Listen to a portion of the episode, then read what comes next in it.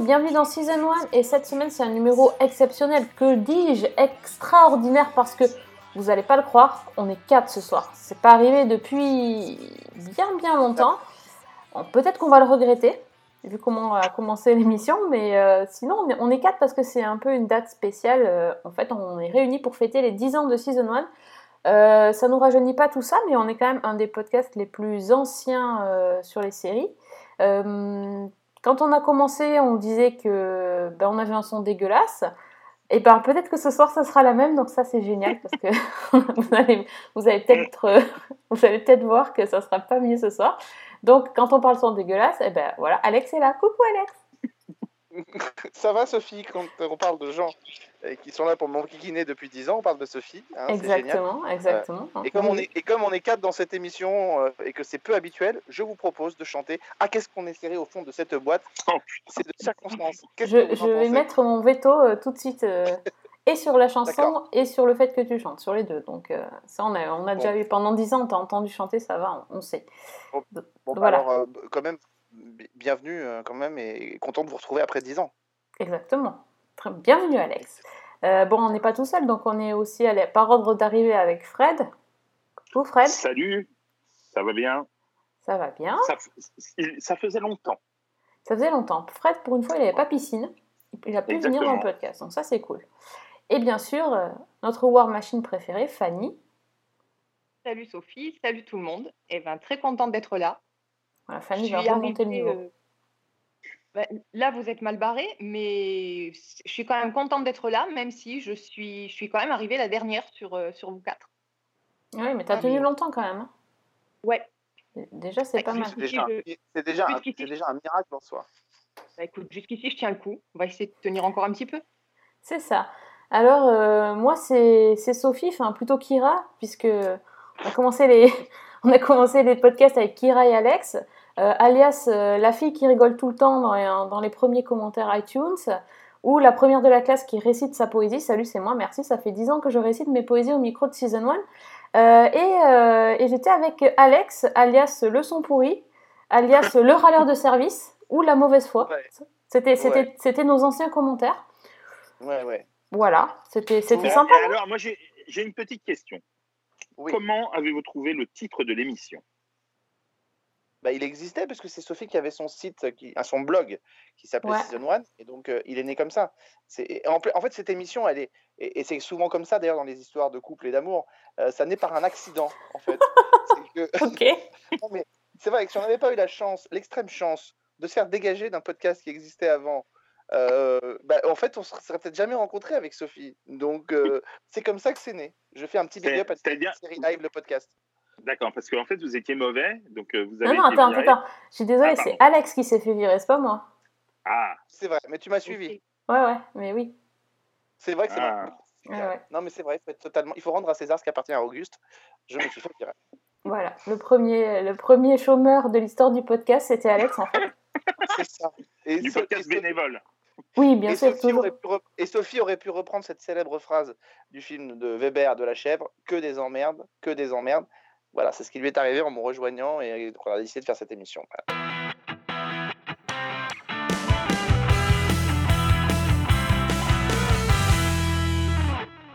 Voilà. C'est Et, alors, ça. comment avez-vous décidé du programme de la première émission? Euh, ouais, ben, je crois qu'on s'est, on a, on a lancé le podcast en septembre, donc on devait être aligné sur les, sur la rentrée des séries. Ouais. Et donc Ah ouais. on s'est calé avec euh, la série du moment. Je pense que, enfin, je me souviens pas trop, mais euh, Ça devait être à peu près ça. Et en fait, au départ, Season 1 devait, être une, euh, devait fonctionner en, dans tous les 15 jours. C'est pour ça qu'il y avait deux séries sur la première et pas euh, et ensuite ça s'est un peu régulé. Et en fait, la- la- la- en alternance, on devait avoir des émissions qui étaient thématiques. Et euh, comme toutes les émissions qui sont extrêmement bien euh, fabriquées, structurées, la formule a duré deux semaines. Et ensuite, on est, et ensuite, on est revenu à une formule qui est celle qui a pas, alors qui a beaucoup, euh, qui a beaucoup bougé, puisqu'on a alterné parfois avec des news et parfois, voilà. Mais bah, la structure même de l'émission, elle a été assez stable pendant dix ans, quoi.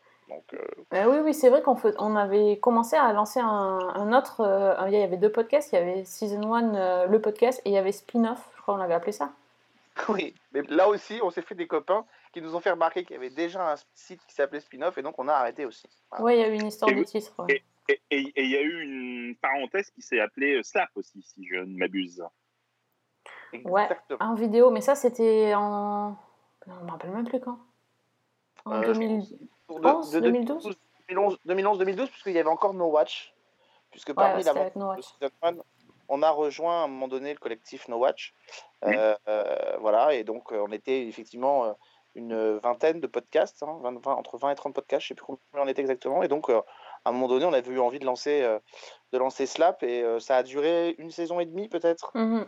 C'est vrai que le podcast vidéo, c'est bien, mais ça demande un, un boulot monstre. euh, et c'est Sophie euh, qui faisait les, les montages vidéo. Et c'est vrai que c'est. Même quand vous avez la charpente et le, tout ce qu'il faut pour monter, c'est compliqué quand même.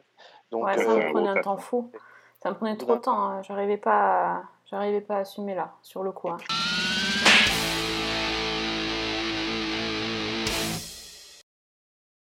on peut le convenir, c'est dans l'aventure Season 1, c'est quand même les émissions qu'on a fait au Comic Con. Ah bah mais ça c'est grâce à No Watch. hein. Oui, mais le Bah stand oui. No Watch, franchement, au Comic C'est où je vous ai top. rencontré pour la première fois. Ah ouais, Et ouais. c'est vrai? Ah Et donc ça ouais. c'était en 2011 C'était quand? Ça devait être, euh, ouais, ça devait être, ça devait être ça, je pense. Ouais. Écoute, c'est pas 2011, 2012, compliqué. hein. 12 2012 peut-être. Je sais. C'est pas compliqué. Le premier podcast qu'on a fait, c'était pour la centième. Oui, Exactement, oui, oui, exactement. Et j'avais assisté à l'enregistrement de l'émission. Et c'était en 2011, très exactement. Bah voilà. C'était 2011. euh, T'es voilà.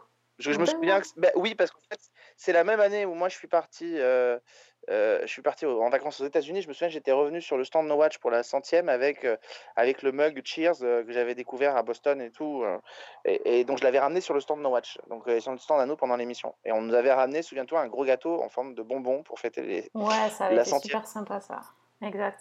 C'était super cool. Et on Ouais. s'était bien éclaté. Ouais, ça c'est. Ouais, je me, je me souviens plus trop des détails, mais effectivement, ça serait sympa de revoir la vidéo. On avait parlé de. Code Quantum à l'époque, je m'en souviens. Oui, Mais il y avait Carole qui était venue et il y avait Pascal aussi alors. Non, pas Non. Carole et Pascal, c'était l'année suivante Ah, quand c'est on avait le bus. Ah, la caravane, bus. la caravane. Ah non, bah alors je me confonds. Moi, c'est cette année-là où je suis venu. C'est quand il y avait le c'est bus. possible. Ouais. Ouais, c'est en 2012. En, de- en Mm. 2011, on avait le, le- le stand plus classique entre guillemets. Et en 2012, on a eu le, on a eu le, la, la caravane en bas des escaliers du, du Comic Con. C'était Ouais. là aussi. C'était c'est- très cool, ça. Ouais, c'était vraiment bien. Mm.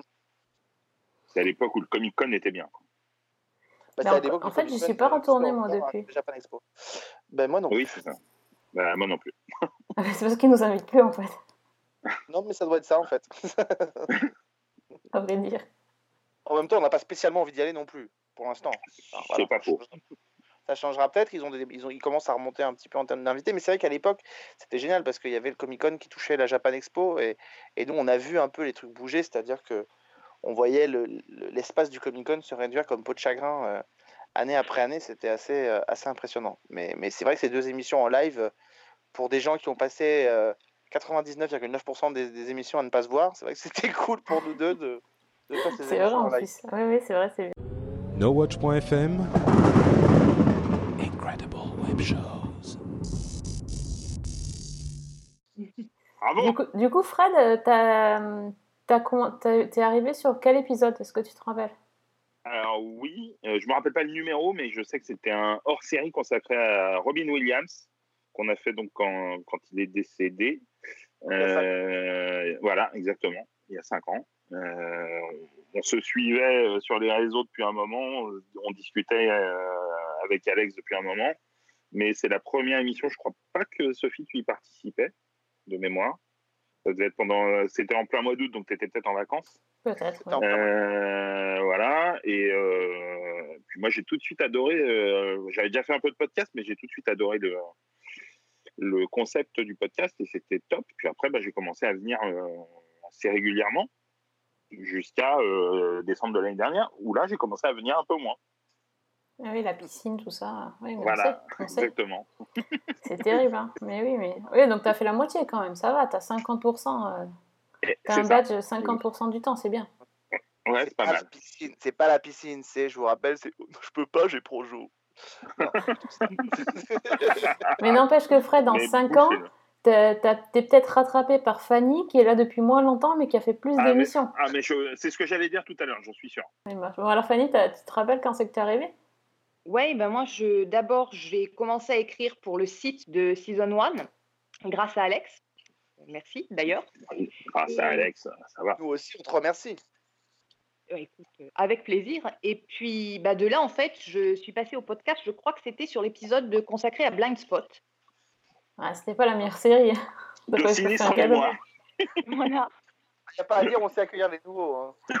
Ouais, non, mais c'est- Ah, moi, Robin Williams, je suis plutôt content. hein. C'est vrai. Enfin, pas qu'il soit mort, hein, mais euh, euh, d'avoir fait un numéro, quoi. Ouais, ouais, il y, a- il y a des gens comme ça, ils ont eu des podcasts pas sympas d'accueil quand même. Quoique nous, on avait quand même fait le premier, on avait fait Vampire Diaries, Et Glee. Qu'on avait euh, pas aimé du tout, on avait même descendu. Et après, on a vu que ça marchait du feu de Dieu. Et nous, on était totalement. euh, Bah, vous nous, c'était vraiment cible. nul. Ouais, ouais peut-être, mais bon. Comme quoi. Non, non, non, enfin, moi, je- C'est c'est pas Moi, parce que vous aviez 14 ans dans vos têtes que euh, vous étiez la cible. non, mais, mais moi, c'est vrai que j'avais pas du tout aimé le pilote, mais c'est vrai que je me suis ravisé après parce que. Parce que enfin, on- C'était pire. On va peut-être on va peut-être en reparler après, mais voilà. Je- autant je me suis pas ravisé sur Glee, mais autant je me suis ravisé sur Vampire Diaries. Ah oui, d'accord. Bah, tu vois, moi, je me souviens que le premier article que j'ai écrit sur mon blog Season 1, euh, donc il y a plus de 10 ans, euh, c'était un article sur Desperate Housewives. Euh, et donc, du coup, là, là, j'avais adoré, donc ça, c'est cool. Ça commençait plutôt bien, mais après, euh, bon, podcast sur Vampire Attends. Diaries, euh, j'étais pas sûre. hein. Si, vous voulez, petit, petit souvenir, je, je peux, je peux vous refaire les débuts de Season 1. Les débuts de Season 1, ça faisait. Sophie, ça faisait quelque chose qui est, qui est comme ça. Salut, c'est Kira, bienvenue sur mon podcast de mon blog. Et Alexandre, ça faisait un truc du, et, et Alexandre, ça faisait un truc du style. Bonjour. Voilà. C'est à peu près ça. Et ça n'a pas bougé. Oui, Alex, c'était ça. Et aussi, je comprends pas, euh, j'ai pas touché, j'ai rien touché, ça marchait la dernière fois et ça marche pas cette fois-ci. j'ai pas touché au réglage. Oh, C'est vrai. purée. Non, mais c'est vrai. Ah, Mais c'est vrai je m'en souviens. Ouais, ouais, c'est bien. Ah oui, non, mais attends, on a, franchement, on a eu des podcasts. Oh, bah, D'ailleurs, on a eu le podcast maudit, je sais plus quand, qui a disparu. Ouais. On a eu un épisode qui a disparu. On a eu des épisodes qu'on a dû réenregistrer, qu'on a dû recommencer. Chaque- à chaque fois que Carole était là, il y avait une couille dans le. Dans Donc, Carole, c'était le chat noir, euh, oui. Ah oui, on a- c'était rigolo. Oui, Oui, c'est vrai en plus. On a eu plein de trucs comme ça. On a fait des épisodes. euh, On, a, on a fait aussi un épisode euh, enregistré depuis la maternité. C'était Cool. Ah c'était ouais sympa. Ouais. Mais oui, pour Noël. Ouais. Oui, oui. Euh, ouais, c'est vrai. Ah, mais oui, purée. Eh, ça, je suis sûre que personne, il y a personne d'autre dans le podcast qui a fait ça. Oui, c'est vrai. Les mecs sont dingues, quoi. Même la fille, quand elle va accoucher, elle est là. J'en peux plus. Je déteste cette série. Je te jure, je Ah, m'en mais- rappelle. On a fait, on a fait Boardwalk Empire, je crois, il me semble. Bah, en un plus, truc c'est sur vachement- Noël euh, vers 2010. Ouais, ouais. Je te jure. Non, mais pour détendre le, pour détendre le périnée, il n'y a, y a rien de tel. hein. Ah, ça détend. Ah, Ça détend. Et Écoute, je tu, sais tu, pas. tu, tu, tu parles d'expérience. hein. Ah, bah, genre, c'est- mais qu'est-ce que tu crois que je fais là? Bon, bref, on a fait, on a fait un peu de tout finalement. euh. On a même dû se taper des, des spéciales dynasties. euh, Autant vous dire que Ah, ça, c'était pas, une c'était émission pas rose tous les jours. Hein. Ah, C'était énorme. Mais Et par encore- contre, ça n'est rien en dessous, enfin, par rapport à la future émission sur Côte Ouest. Bah, la, la- la- la future émission euh, qui va disparaître. Maudite, tu veux dire. Non, t'inquiète pas. Eh, T'as juste euh, 14 saisons à rattraper, ça va. euh, 13 saisons même, tu vois. Ouais, qu'est-ce pas que, vous euh, m'avez pas fait subir sans rire? Non, mais non. C'est bon, hein, j'ai fait Dallas, j'ai fait Dynasty, c'est. Là, je suis. Ouais, mais est-ce que tu te souviens est-ce que tu te souviens quand même des modules rétro qu'on faisait à un moment donné Ouais. Et dans les modules rétro, où je, vous, où je vous faisais dé- non, mais où je vous faisais découvrir parfois des clips et des vidéos euh, directement au moment de l'enregistrement. C'était quand même juste Ah oui, énorme. fait ça. Mais vois. on, en a, on en a fait 10, je crois, c'est Comme tout. Patrick Dufy. Ouais, comme Patrick Dufy avec Mireille Mathieu. Oui, je me souviens. Ah oui, ça, je me souviens. Et il y, y en a un sur X Street Blues aussi. Ah non, mais on a fait Ouais, des trucs bien aussi. On n'a pas fait que Patrick Duffy et Mireille Mathieu. mais oui, on a, Ouais, mais- fait, euh, on a fait un rétro sur le caméléon et tout, je me souviens. Oui, c'est le premier, je crois. Voilà. Et tu vois, Sophie, je trouve quand même que tu es injuste avec Patrick Dufy et Mireille Mathieu. Parce que tout à l'heure, tu cherchais un générique que tu aurais pu mettre en début. Et moi, je crois qu'en début d'émission, pour, Ah oui. cette aventure. Tu pourrais mettre Together We Strong parce que franchement, je trouve que ça symbolise vraiment bien cette émission et cette aventure que nous vivons ensemble depuis 10 ans. Et, et, et ta coupe au bol aussi. Oui, aussi, coupe au bol, et aussi, c'est tout à fait. Sinon, tu peux juste la mettre en sonnerie de portable et puis tu me laisses mettre un autre générique euh, Season 1 euh, tranquille, quoi. Casse-toi, quoi, en gros. Voilà, hein, c'est... Ok, j'ai compris, je ferme ma gueule, y a pas de problème. hein, Voilà, l'ai dit, non, non. on est bien d'accord. On préfère Eh ben, ça. je crois que, je, je crois que c'est maintenant que je vais sortir mon joker. Euh, Excusez-moi, j'ai Projo. C'est, je suis- t'es censé m'imiter là? Non, pas du tout, voyons. C'est le running gag, ouais.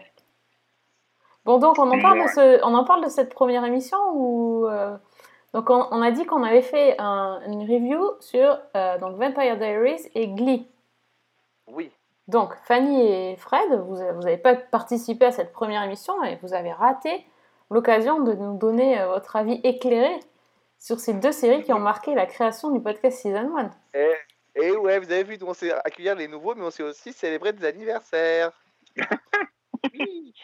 Alors, qui se lance Oh bah Fred. Fred Alors, euh, Vampire Diaries, j'ai dû voir à peu près 12 minutes mises bout à bout de plusieurs épisodes.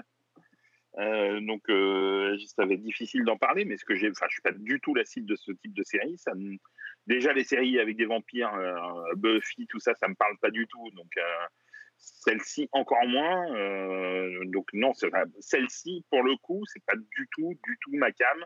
Et le peu, le vraiment le peu que j'en ai vu m'attirait absolument pas. Donc euh, là, vous êtes mal tombés, les amis.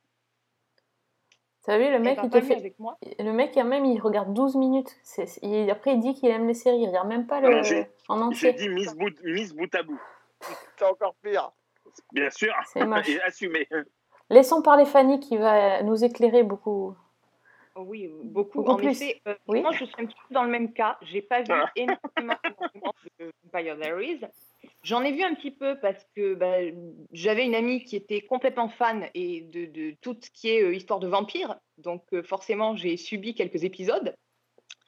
Euh, disons que mon problème, c'est que je suis de la génération Buffy et que donc forcément, la comparaison n'est pas à l'avantage de Vampire Diaries. Donc, euh, c'est pas une série qui m'a marqué, c'est pas une série que j'ai suivie, même si de ce que j'ai vu, c'est pas non plus irregardable et je trouve qu'il y a des choses qui sont intéressantes.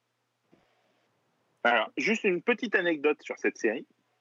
Oui. Quand le seul festival de Monte Carlo que j'ai fait, donc euh, Alex va peut-être me retrouver le nom des, des comédiennes, mais il y avait deux des comédiennes de Vampire Diaries dont les Ouais. attachés de presse faisaient tout pour qu'elles ne se croisent pas.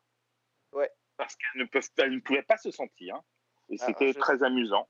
J'ai plus les noms en Je tête, mais. c'est. euh, Je sais plus qui c'est, mais c'était la, la meilleure copine de l'héroïne, euh, une, une- une comédienne noire, mais qui était très jolie, mais qui était un peu, d'après ce que j'ai compris sur le festival, qui était un peu peste, c'est euh, ça. qui se la racontait à mort et tout. Et l'autre, c'était la, la, je crois que ça s'appelait Caroline de mémoire, mais j'ai un doute. euh, c'est la blonde. Euh, et voilà, et elle pouvait a priori, elle pouvait pas se sentir. Et donc, elles ne, sentir. elles ne sont, Ouais. elles ne sont jamais apparues côte à côte, elles ne se sont pas adressées la parole. Enfin, nous, on n'a rien vu en tout cas. Mais moi, je me souviens quand on a traité la série en, en 2009, euh, la série évidemment se lançait. Et, et le- ce qui, je pense que ce qui nous nous avait pas plu avec Sophie, c'est qu'effectivement, on avait l'impression sur le premier épisode d'avoir une espèce de ressucé de, de Twilight. Twilight Ah venait bah de sortir. Mm. Et euh, il y avait des plans qui étaient quasiment repris euh, bout à bout de, de Twilight. Même si, effectivement, dans les faits, je crois me souvenir que euh, les romans de Vampire Diaries dataient d'avant Twilight.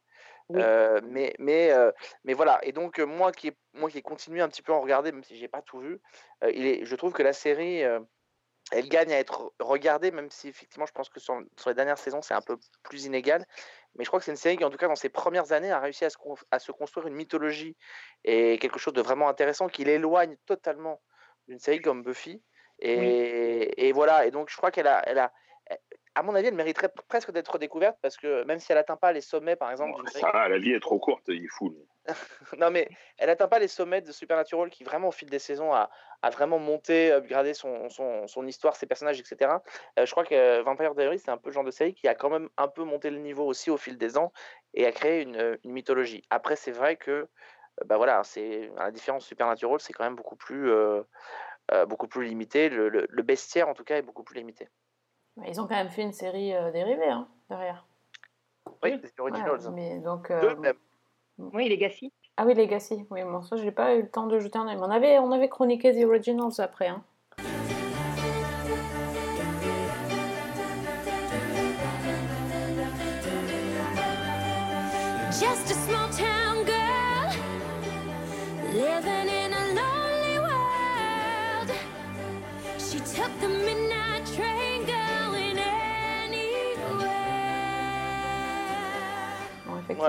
Et donc, du côté de Glee, qu'est-ce que, quel est votre rapport avec Glee, allez, Fanny? Ah, alors, Glee, c'est très compliqué. Euh, déjà, moi, à la base, c'est pas le genre de série qui forcément me parle énormément et m'attire énormément. Le pilote, toutefois, m'avait quand même assez intéressée parce que je trouvais que c'était euh, bah, c'était bien monté, c'était bien fichu. Euh, le problème que j'ai eu, c'est qu'il y a eu une suite. Et que ben, je trouvais qu'au fil des saisons, la, la première et la deuxième saison étaient assez intéressantes. Et au fil des saisons, j'ai trouvé que ça baissait quand même nettement en qualité, notamment parce qu'au début, on avait quand même euh, une histoire qui était assez liée aux chansons et aux reprises qui étaient faites. Et c'était beaucoup moins le cas après, où ça donnait un petit peu des airs de, j'allais dire, de machine marketing. Ouais, c'était plus euh, comment ça, ça- comme des placements euh, produits, mais pour, la, pour les Ouais. chansons, quoi. En fait, en fait Ouais, c'était- un peu le style euh, Nouvelle Star qui cartonnait à l'époque, c'est-à-dire voilà, on va repérer les, les meilleurs covers du moment et, et voilà, et au détriment de l'histoire. Cela dit, c'est quand même une série qui, moi, euh, m'a marqué et, comment dire, euh, pour les personnages qu'elle présentait, la manière dont elle s'amusait finalement, surtout dans les deux premières saisons, à déconstruire un petit peu les stéréotypes, c'est une série que j'ai trouvée très intéressante et bon, il y a quand même des numéros musicaux aussi qui me restent en mémoire, donc euh, ouais, c'est une série que j'ai pl- plutôt aimée dans ce que j'ai vu. Après, pas, je l'ai pas fini. Je dis franchement, euh, j'ai laissé tomber, euh, je crois, saison 5, il me semble. Ah, t'as, quand même bien, bien avancé dans la série. hein. C'est pas mal. Moi aussi, j'ai, regardé beaucoup de. Au moins les trois premières saisons, je pense. Après, j'ai picoré quelques épisodes. Je crois que c'est en saison 5 où ils avaient fait la...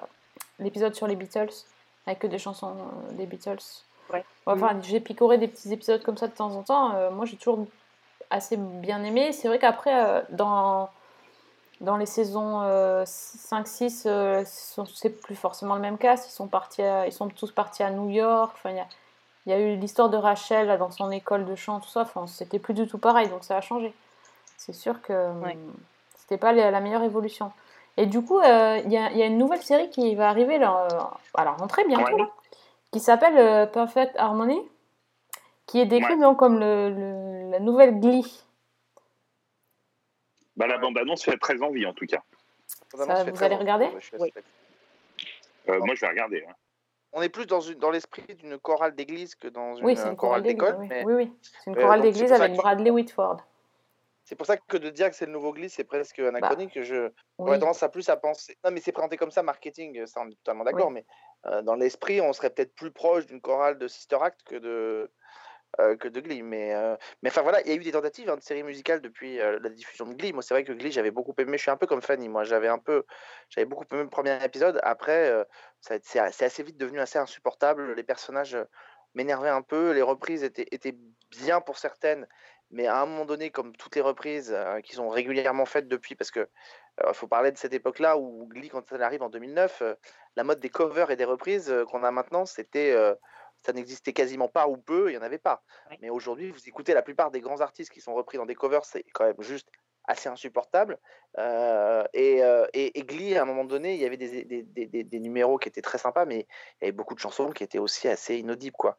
Donc, euh, et, et l'histoire, moi, m'a m'a jamais vraiment beaucoup intéressé. Je préfère cette série un peu éphémère qui a été faite l'année dernière sur NBC, dont j'ai quasiment oublié le titre. Ah oui, oui, avec le mec de How I Met Your Mother.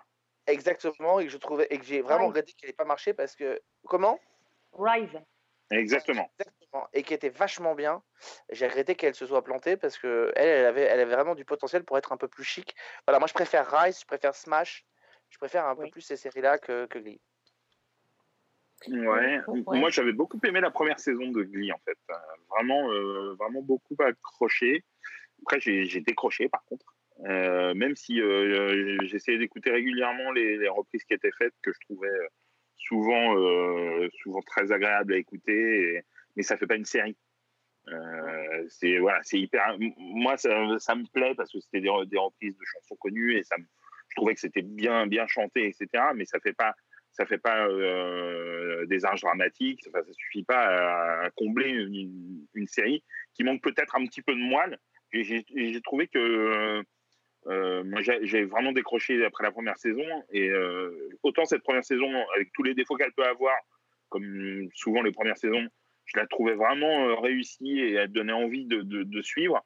Que après, bon, ça s'est vraiment effiloché et, personnellement, bah, je, ça m'intéressait plus quoi. Mais la musique, j'écoute encore régulièrement des, des reprises qui ont été faites dans les multiples CD de la série qui sont sortis par la suite.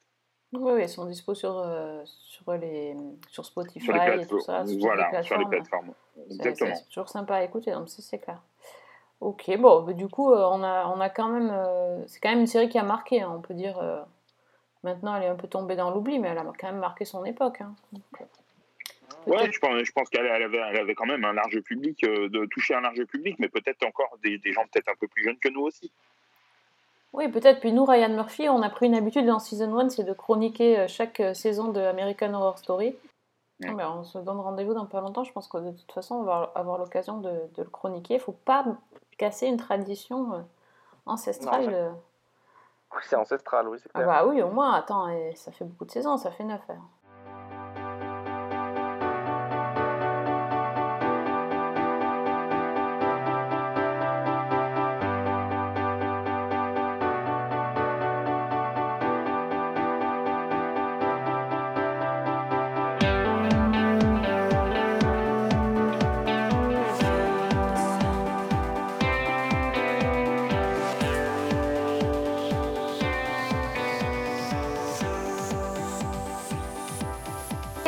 Les amis, je vous ai mis au défi.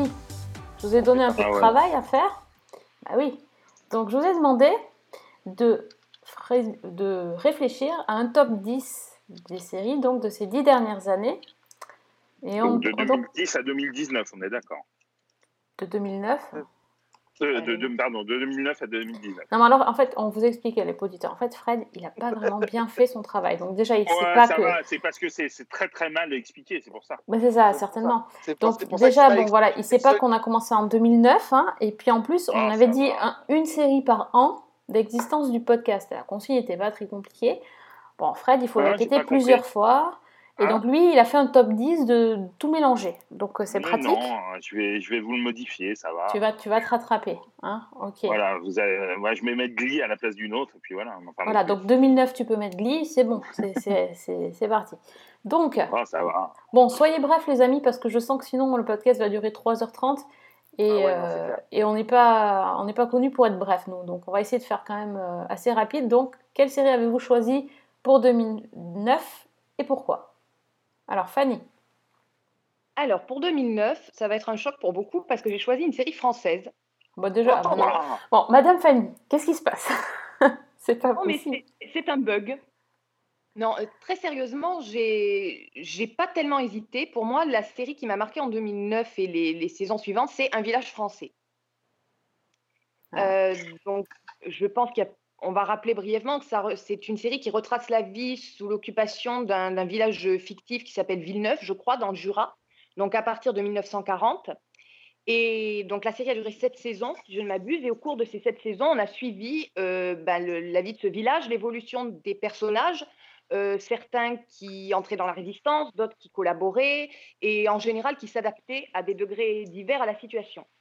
Et c'est une série que je trouve extrêmement ambitieuse, extrêmement intelligente, et qui euh, parvient en fait à, à s'emparer d'une période historique pour créer une histoire qui est à la fois liée à l'histoire avec un grand H et à la fois passionnante dans ce qu'elle raconte.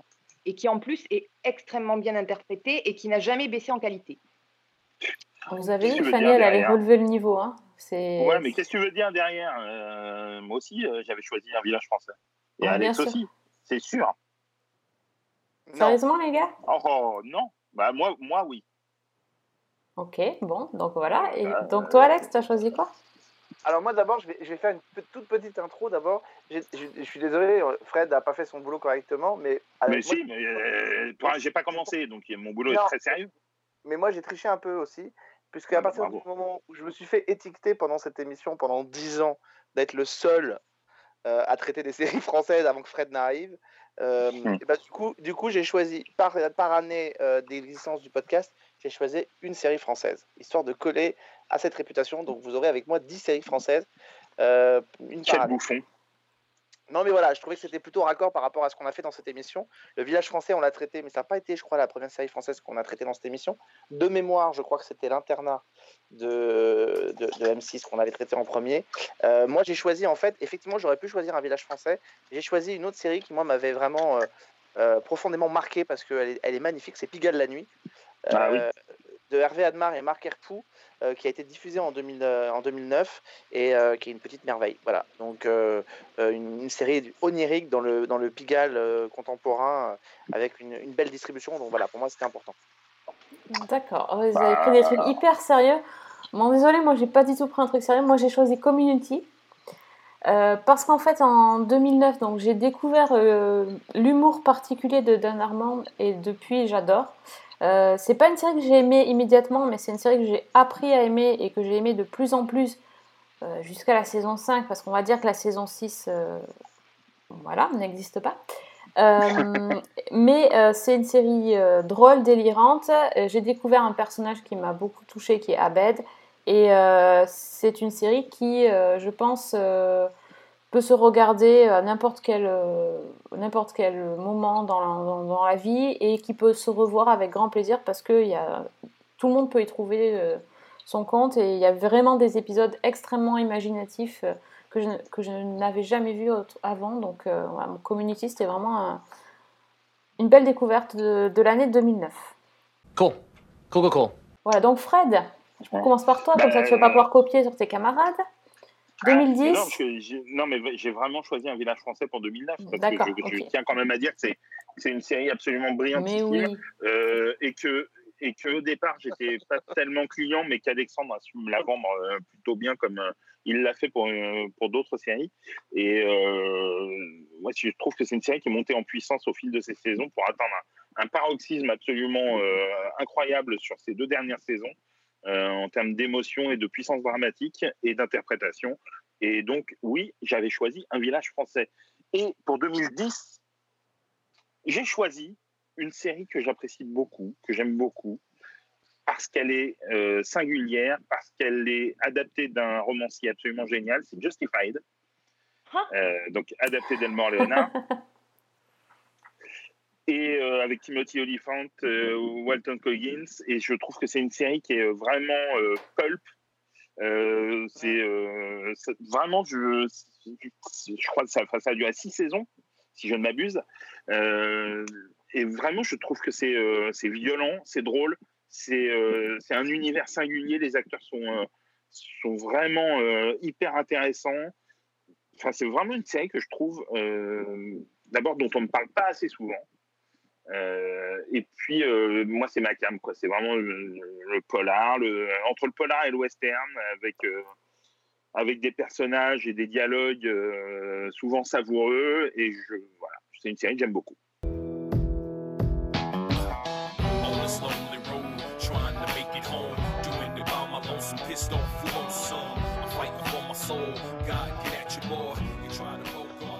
Spoiler, spoiler, spoiler, c'est la même série que Fanny, j'en suis sûr. Exactement. Bah. Exactement.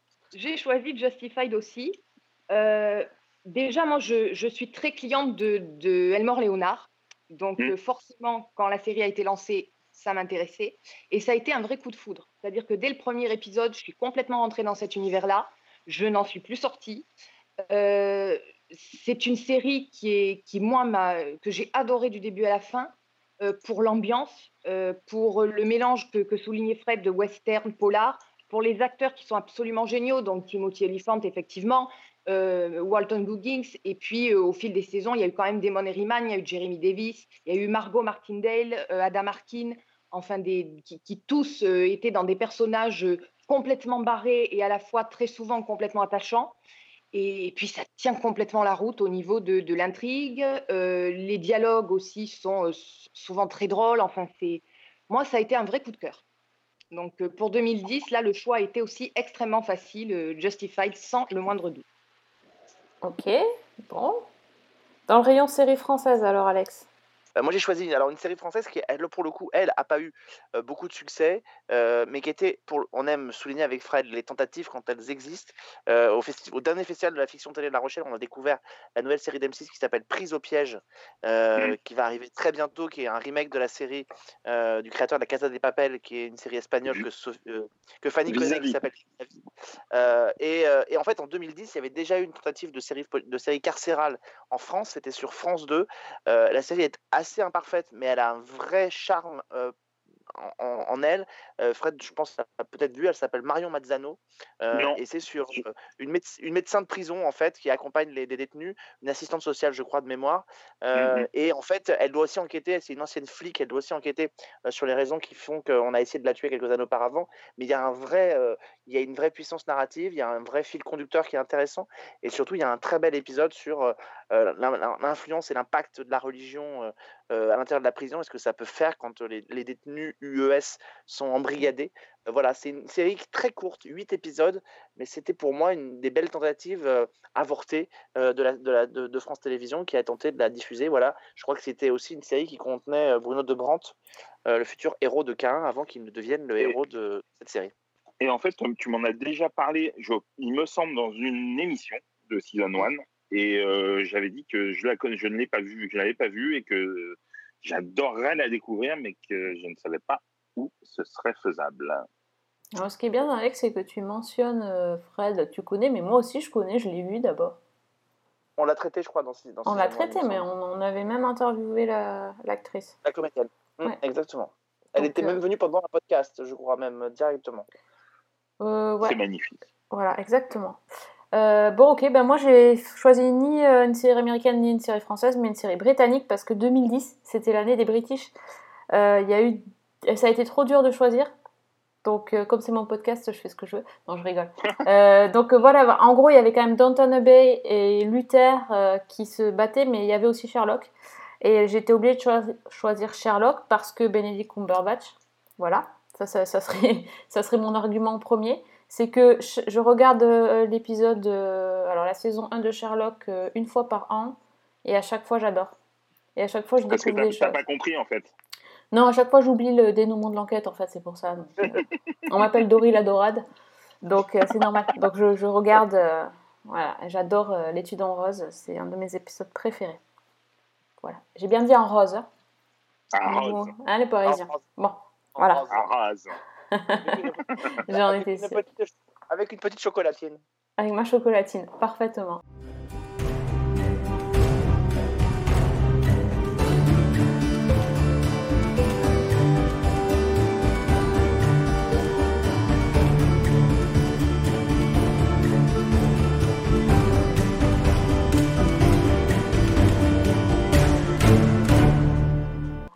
Euh, donc, passons en 2011.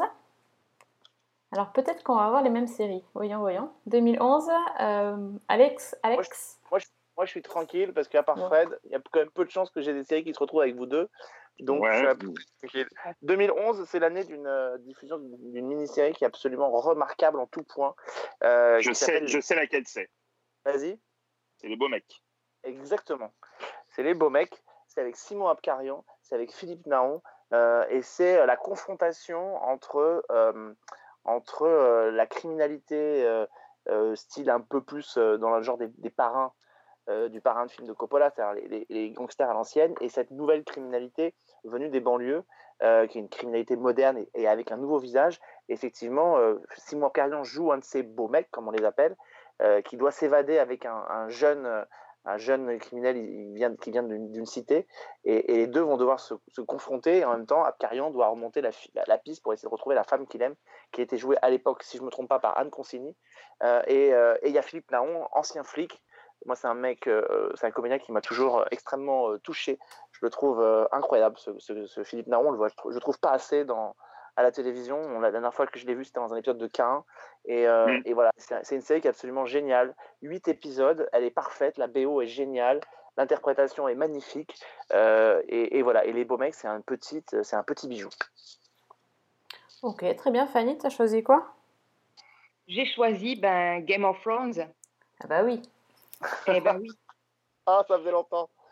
Ça fait longtemps. Non, mais très honnêtement, je crois que on a parlé de la fin de la série euh, avec toutes les réserves qu'on a pu émettre. Euh, tout au long de la, série, d'ailleurs, on a parlé de, de certaines faiblesses, mais malgré tout, je crois que ça reste une des grandes claques de, de ces dix dernières années. C'est une série qui, par moments, en a mis quand même plein la vue. Euh, moi, j'avais eu un petit peu de mal à rentrer dans le premier épisode. Je crois que je m'y suis reprise à plusieurs fois, d'ailleurs. Et puis, euh, puis il y a un moment où le charme a commencé à opérer et dans la narration, dans le, côté épique, euh, c'est quand même pour moi une série qui m'a marquée. Très bien. Moi, j'ai- longuement hésité avant de ne pas choisir Game of Thrones parce que je me suis dit c'est tellement évident que. Mais en même temps, c'est une évidence. Donc oui, c'est vraiment la série. Et du coup, moi, j'ai choisi euh, Homeland. Ah non Quoi? Moi Toi aussi. Toi aussi? Ah, tu vois, on a des goûts en commun, c'est cool. Bah Euh, et bien peut-être qu'on n'a pas la même expérience en fait euh, avec la série, donc c'est intéressant. Euh, Ah, moi. Ouais. moi, ça a été un énorme choc, en fait, cette, cette série, une énorme claque.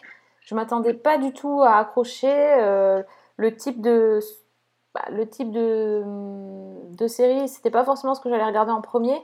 Et en fait, j'ai été hypnotisée par, ce- par cette série, cette saison 1. Elle a été euh, gigantesque.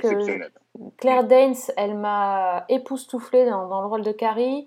Euh, bon, évidemment, j'étais tombée aussi sous le charme de Damien Lewis euh, avec ce- le sergent Brody et, et j'ai adoré jusqu'au bout ne pas savoir, ne, ne pas comprendre, euh, être baladé et ne, ne jamais vraiment apprendre la- qui était, qui faisait quoi, qui était qui, qui avait, qui avait menti.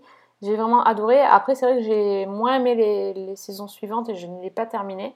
Mais euh, je me souviens vraiment, ça m'a marqué d'avoir vu ce, ce- ce premier épisode et de me dire euh, qu'est-ce que je viens de voir, c'est incroyable, ce générique il est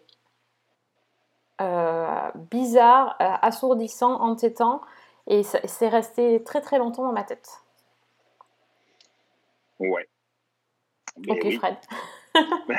Non, euh, moi j'ai adoré cette saison 1.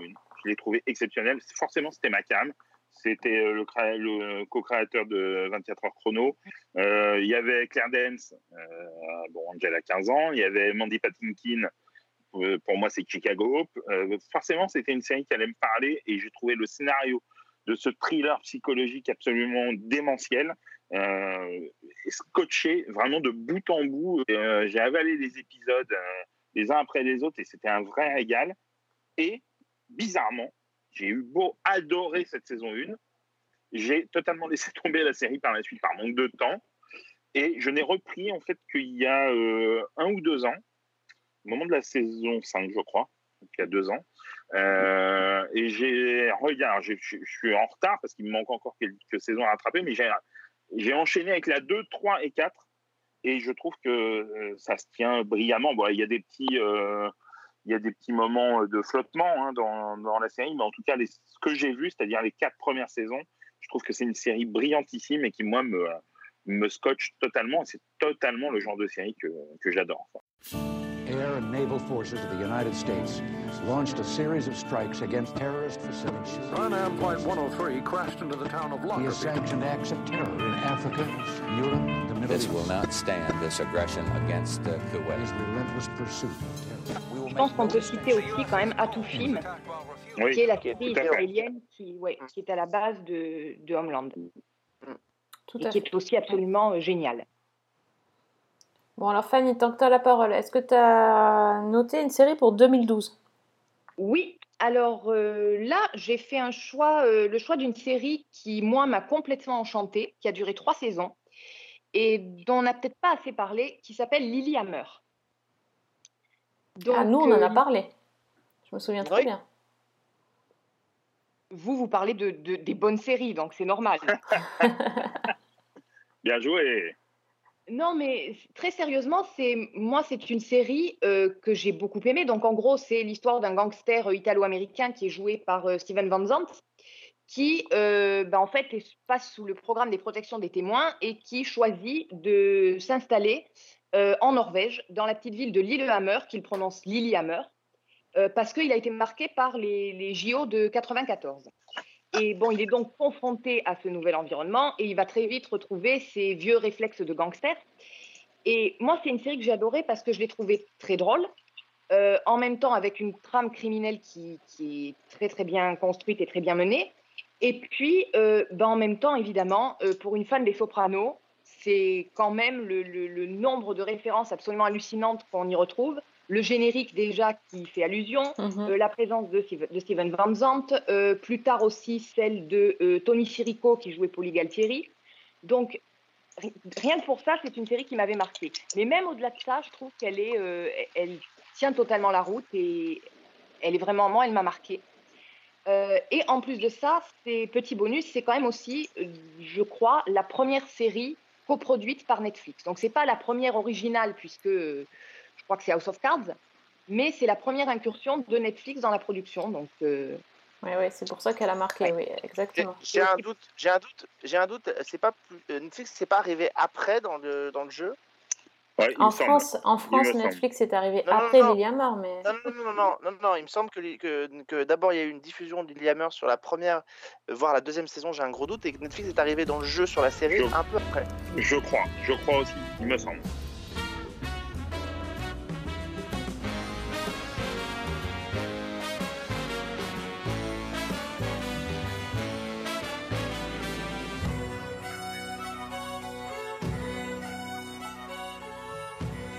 Donc euh, toi, Fred, t'as choisi quoi? Alors écoute, j'avais choisi la même série qu'Alex, même s'il ne l'a pas encore dit. Euh, je pense en tout cas. Voilà, exactement. Mais euh, du coup, comme je m'adapte pour euh, essayer de coller à l'exercice euh, en direct live, j'ai changé mon fusil d'épaule. Et j'ai envie de parler d'une autre série qui m'a scotché quand je l'ai découverte. Une série extrêmement courte, puisqu'elle a duré deux petites saisons de huit épisodes. Euh, c'est une série de la chaîne Stars qui s'appelait Magic City. Ah, tu m'as fait, Comment? Tu m'as fait De peur. quoi? Pourquoi t'as cru que j'allais parler de quoi? Non, mais parce que j'ai dit ce serait très très fort que. Je t'expliquerai après, mais c'est parti sur la même direction. D'accord. Et donc, euh, donc Magic City, qui est euh, donc une série qui se passe dans les, à l'aube des années 60 à Miami, euh, dans le milieu du jeu, euh, dans le gangstérisme, euh, une famille qui fraye avec la mafia. euh, c'est avec un acteur qui est vraiment fantastique, qui s'appelle Jeffrey Dean Morgan. Il y a aussi Olga Kurylenko. Enfin, c'est une série qui est sexy, violente, pulp aussi un petit peu comme je pouvais en parler tout à l'heure pour Justified, mais dans un genre totalement différent, avec un- une reconstitution, je trouve splendide. Euh, Stars à l'époque, c'était euh, c'était pas encore euh, la chaîne qu'elle est devenue en 2000. euh, euh, en 2012, c'était un, voilà, c'était un peu les débuts, me semble-t-il, hein, si je dis pas de, bêtises. Et je trouve que c'est une série que, mais j'ai adoré cette série, vraiment. Mais j'ai trouvé ça absolument génial. J'étais scotché à chaque épisode, les rebondissements, le et, tous les tous les paramètres, que ce soit la violence, le sexe, enfin, tout tout ce qui euh, enrobait cette série. Je trouvais ça vraiment euh, super bien amené et, et très très bien écrit. Et autant vous dire que j'ai été extrêmement dépité quand elle a été annulée au bout de deux saisons. Mais voilà, je voulais citer Magic City. Très bien, ouais, ouais, se c'est vrai. Mais, mais on pourra se régaler puisque l'actrice principale de Magic City, la Exactement. Olga, sais plus, sera bientôt dans la série de voilà, la série Romance de Hervé Admar. voilà. Toujours sur les bons plans, Alex, et c'est toujours où sont les jolies actrices, hein, c'est bien. Ah bah surtout qu'en plus j'ai eu la chance de la rencontrer sur le tournage, donc effectivement je vous confirme que c'est une très jolie actrice. Ah, ça c'est sûr. Bon, et toi, t'as choisi quoi donc, Alex?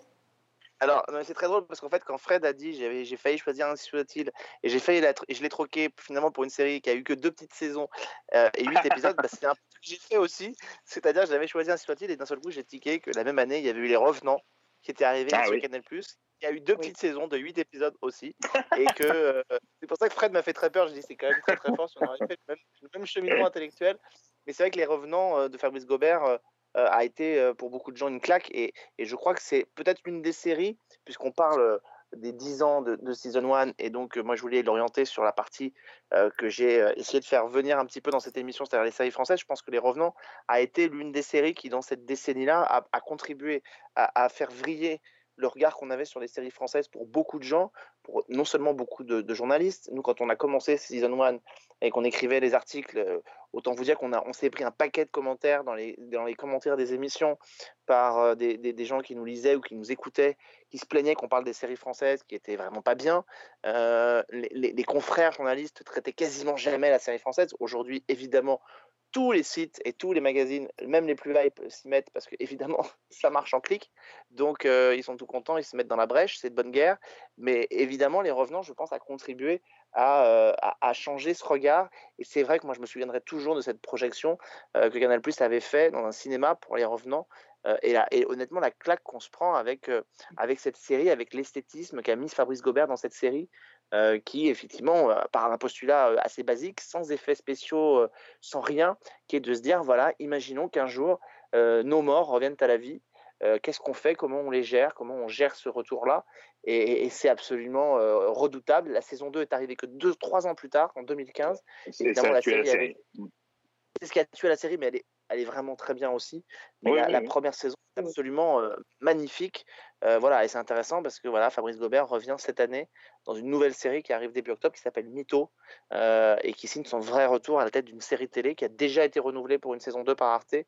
Euh, voilà, qui traitera là d'un sujet radicalement différent qui est comment une mère de famille qui n'arrive plus à attirer l'attention de ses enfants, de son mari, qui a l'impression d'être invisible pour eux, décide de leur faire croire par un énorme mensonge qu'elle est atteinte d'un cancer et elle se retrouve euh, dépassée par les événements et à ne plus savoir comment gérer parce que les mensonges en entraînent un autre, etc. etc. Donc voilà, mais Fabrice Gobert, euh, qu'on connaissait, qui avait fait ses armes sur Cœur Océan, veut dire qu'il il était quand même venu d'un univers radicalement différent, euh, avait fait entre-temps un film, Simon Werner a disparu et s'est frotté après à- au revenant. Et euh, voilà, moi en tout cas, ça a été un de mes chocs de ces 10 ans en matière de fiction française, incontestablement, et je pense pour beaucoup de gens et pour beaucoup de journalistes.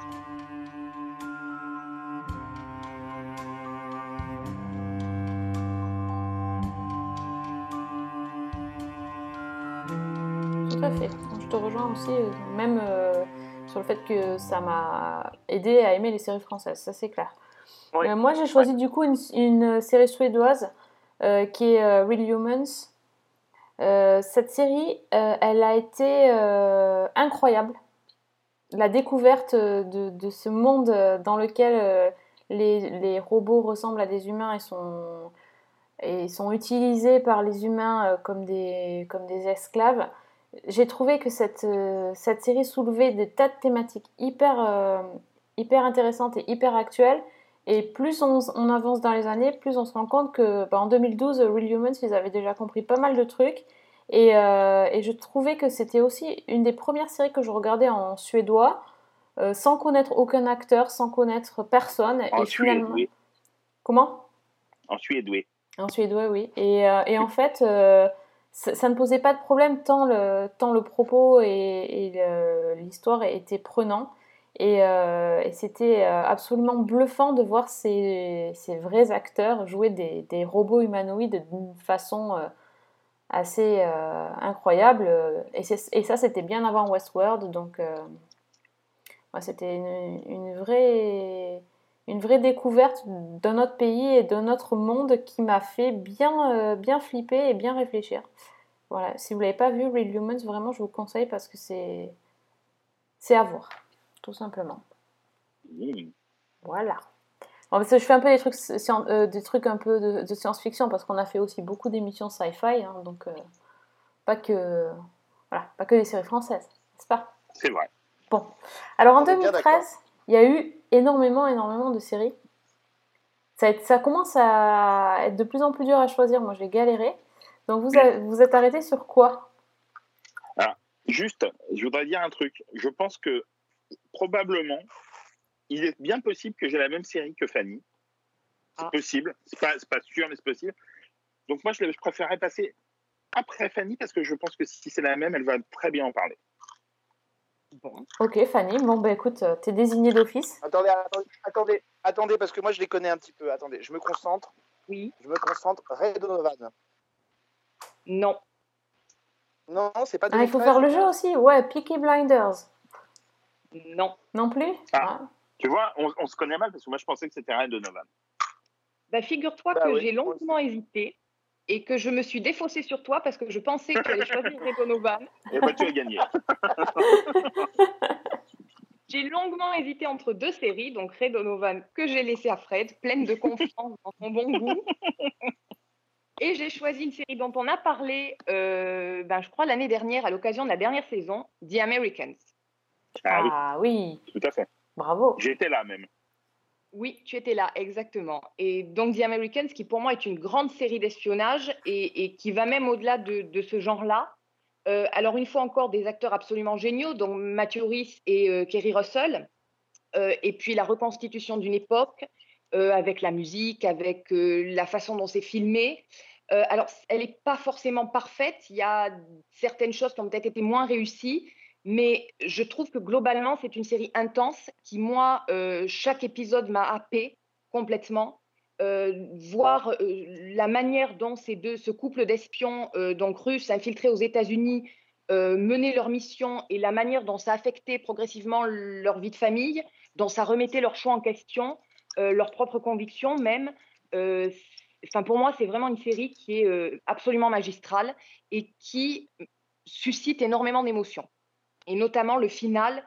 euh, J'avoue que c'est pour moi c'est une des fins de série euh, les meilleures que j'ai vues. Carrément. Ok, Ça c'est fait. parfait. Ok. Donc Ray Donovan, Fred, alors. Alors ouais, Ray Donovan, euh, c'est alors déjà c'est l'une des rares séries euh, sur laquelle je suis à jour. Euh, je trouve que c'est euh, c'est une série absolument extraordinaire et qui m'a scotché dès le premier le premier épisode et depuis ça n'arrête pas. C'est vraiment une série que j'attends tous les ans. Je trouve ça euh, fantastique. Alors c'est l'histoire donc d'un de, de Ray Donovan qui travaille pour un, cabinet d'avocats à la base, mais euh, qui travaille aussi pour les, euh, pour les artistes d'Hollywood, qui, qui arrangent un peu leurs euh, leurs arrières quand ils se retrouvent dans des, dans des coups fourrés ou dans des, dans des situations un peu compromettantes. Et surtout, il a, euh, ce, qui est, extraordinairement bien écrit et extraordinairement bien fait, c'est qu'il il fait partie d'une famille totalement dysfonctionnelle, absolument incroyable. Il a deux frères. Il a un père qui est un, un, taulard qui, so- qui sort de prison, euh, qui, déteste. Euh, donc il est marié, il a deux enfants.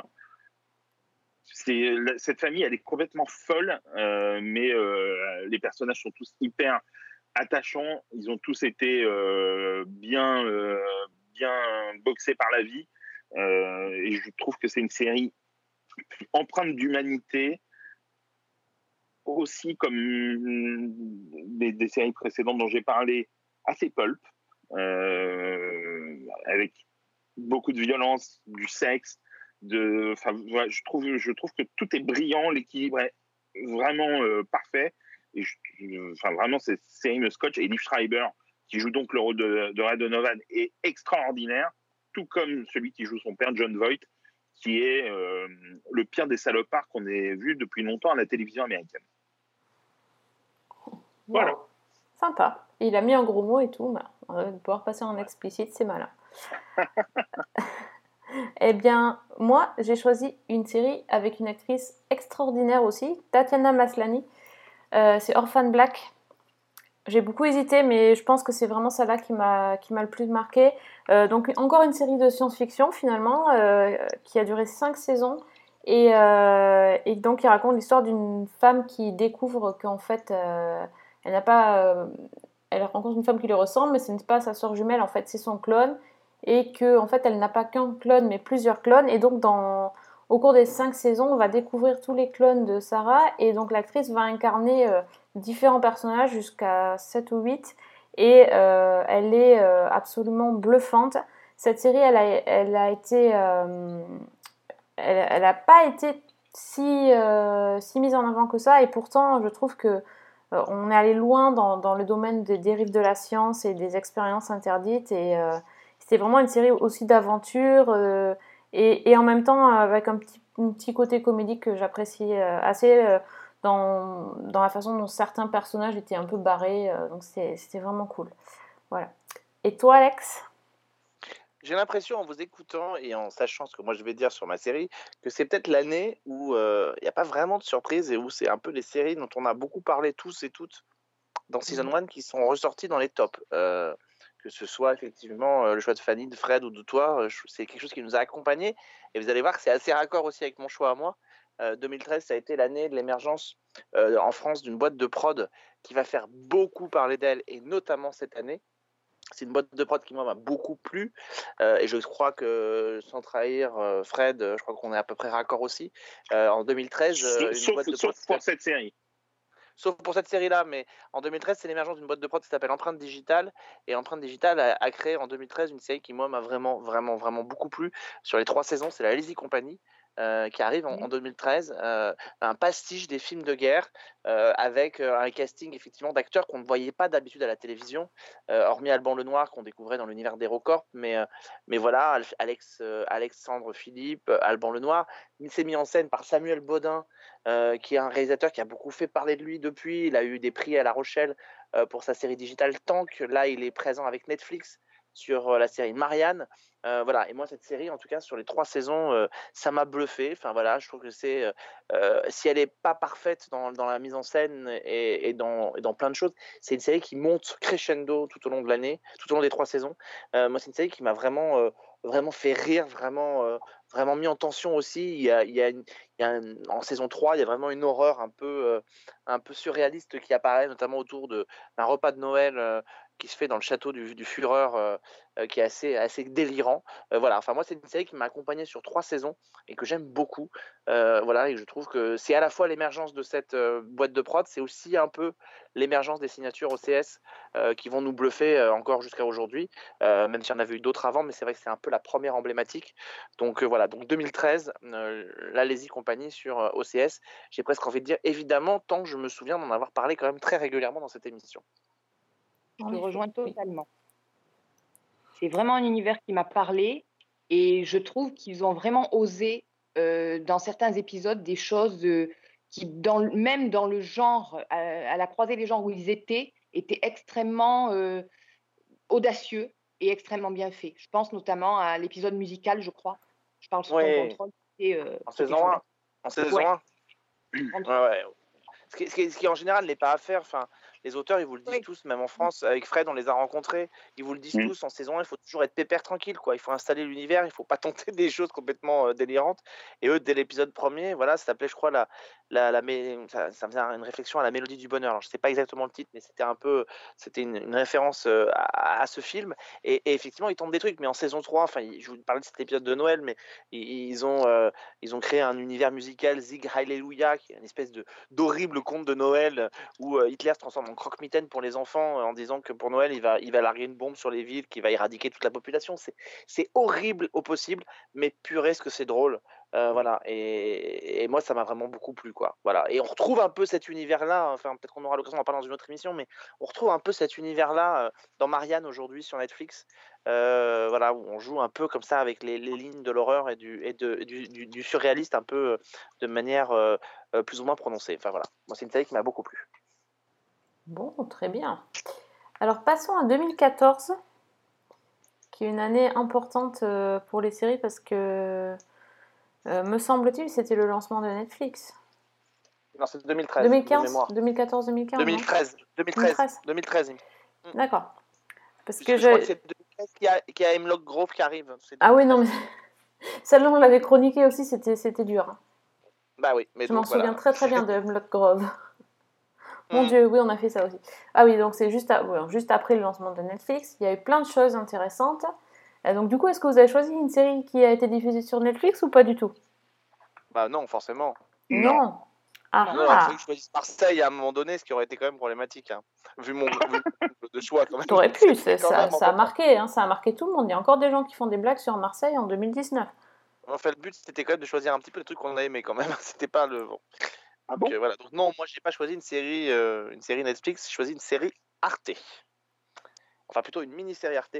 euh, que je pense que Fred aime beaucoup aussi, euh, Oui. puisque 2014 c'est l'année de la- de l'arrivée de trois fois Manon, euh, avec Alba Gaia Belougui en une jeune fille envoyée dans un centre de rétention suite à la tentative d'assassinat sur sa mère, et qui est jouée par Marina Foïs, avec Yannick Chouara. Euh, qui joue son, euh, son tuteur dans la maison euh, de correction et qui est un comédien qui est en train vraiment d'éclater au grand jour puisque à La Rochelle il a été primé pour un homme abîmé qui traite un film qui traite du viol masculin et puis il sera dans la nouvelle série de Jean-Xavier de l'Estrade qui était à l'initiative sur Trois fois Manon qui s'appelle Laetitia et qui retraite un, un fait divers horrible qui est le mort de cette jeune fille à Pornic en 2011 euh, Laetitia et donc voilà et donc ce, ce sens de, de la narration qu'a Jean-Xavier de l'Estrade qui est très particulière qui est hérité un petit peu de ce qu'il avait fait au début des années 2000 avec The Staircase, euh, où il arrive à transformer des faits divers et des histoires en quelque chose de, en une narration sérielle. Et, et voilà, et donc ça donne quelque chose d'absolument saisissant. Ces trois épisodes euh, qui seront complétés euh, trois ans plus tard par euh, Manon 20 ans. euh, Encore mieux. Par Manon 20 ans, qui est encore mieux. Euh, voilà, et c'est la naissance d'une, euh, d'une, j'espère, future très grande comédienne, même si elle se fait quand même assez rare, qui est Alba Gaia Belougui euh, qu'on découvrira bientôt dans une nouvelle série d'Arte au corps qui s'appelle Une île, mais qui en tout cas dans Trois fois Manon, elle est, elle est bouleversante, elle est saisissante. Ok, donc ouais, moi j'ai vu j'ai beaucoup aimé aussi. Fred, qu'est-ce que tu as choisi? Euh, c'est embêtant parce que je pense que Fanny a peut-être choisi la même série, mais euh, du coup, je vais, chan- je vais changer mon fusil d'épaule. Euh, puis sinon, tant, pis, euh, si je me trompe. Euh, moi, j'ai envie de parler d'une série dont on n'a pas beaucoup parlé, en fait, et qui, moi, m'a touché, bouleversé, alors que j'ai eu beaucoup de mal avec le pilote, parce que j'avais vu le pilote et puis j'avais trouvé ça, ça me parlait pas du tout. Et puis, à l'initiative d'une amie, j'ai regardé le pilote une deuxième fois, et là, bizarrement, j'ai été totalement emporté et pour ne plus lâcher la série qui a été donc qui n'a que 16 petits épisodes ou, ou, euh, 18 peut-être, je ne- 18 me semble-t-il. Euh, c'est une série qui s'appelle Looking euh, qui a été diffusée sur, euh, sur HBO euh, qui traite du quotidien d'un trio d'amis homosexuels à San Francisco. Euh, et j'ai trouvé que c'était une série absolument euh, bouleversante, euh, d'une humanité incroyable, et qu'on pouvait euh, être tout à fait euh, hétéro ou gay ou euh, bi ou tout ce qu'on voulait et s'y reconnaître quand même, parce que ça parle avant tout d'amour et que c'est euh, drôle, c'est émouvant, c'est triste, c'est ça raconte, c'est la vie, vraiment c'est la vie. Et j'ai adoré, mais adoré cette série, qui malheureusement, euh, c'est un format court hein, de 30 minutes par épisode. Euh, Il y a eu un téléfilm de conclusion, mais euh, je regrette quand même que cette série a été euh, un peu sacrifiée bah, sur l'autel des audiences, mais c'est le jeu, hein, on, le sait bien. Et c'est avec celui qui est devenu le héros de Mindhunter, Jonathan Groff, et qui, est, vraiment, c'est un peu l'insider de, de la série, et il est vraiment bouleversant et gauche, timide, et enfin terriblement humain. Et vraiment, j'adore cette série. Et rien que d'en parler, j'ai envie de la revoir. Bah, moi, je la regarde régulièrement. C'est une série que j'adore aussi. Voilà. C'est euh, ouais, vraiment euh, dommage qu'il n'y ait pas eu plus de saisons. Mais t'avais pas choisi celle-là, Fanny? Non, j'avais pas choisi celle-là et j'ai peur de décevoir Fred Ah, parce que j'ai été obligée, vu que je vous en parle tout le temps, pour 2014 de choisir Gomorrah. ah oui. Voilà, je ne pouvais pas faire autrement, ça s'est vraiment imposé. Donc Gomorrah, série italienne qui est tirée, qui est inspirée du livre de Roberto Saviano et qui est en fait l'histoire d'une famille du crime organisé à Naples, donc le, clan des Savastano, et où en fait on suit euh, la montée en puissance du fils euh, Jenny, qui donc au départ est un gamin euh, complètement immature à qui son père veut laisser les rênes de la famille, mais euh, qu'il juge euh, ben, pas capable de diriger seul. Et donc il demande à son homme de main, euh, Ciro Di Marzio, de, le former et de l'aider.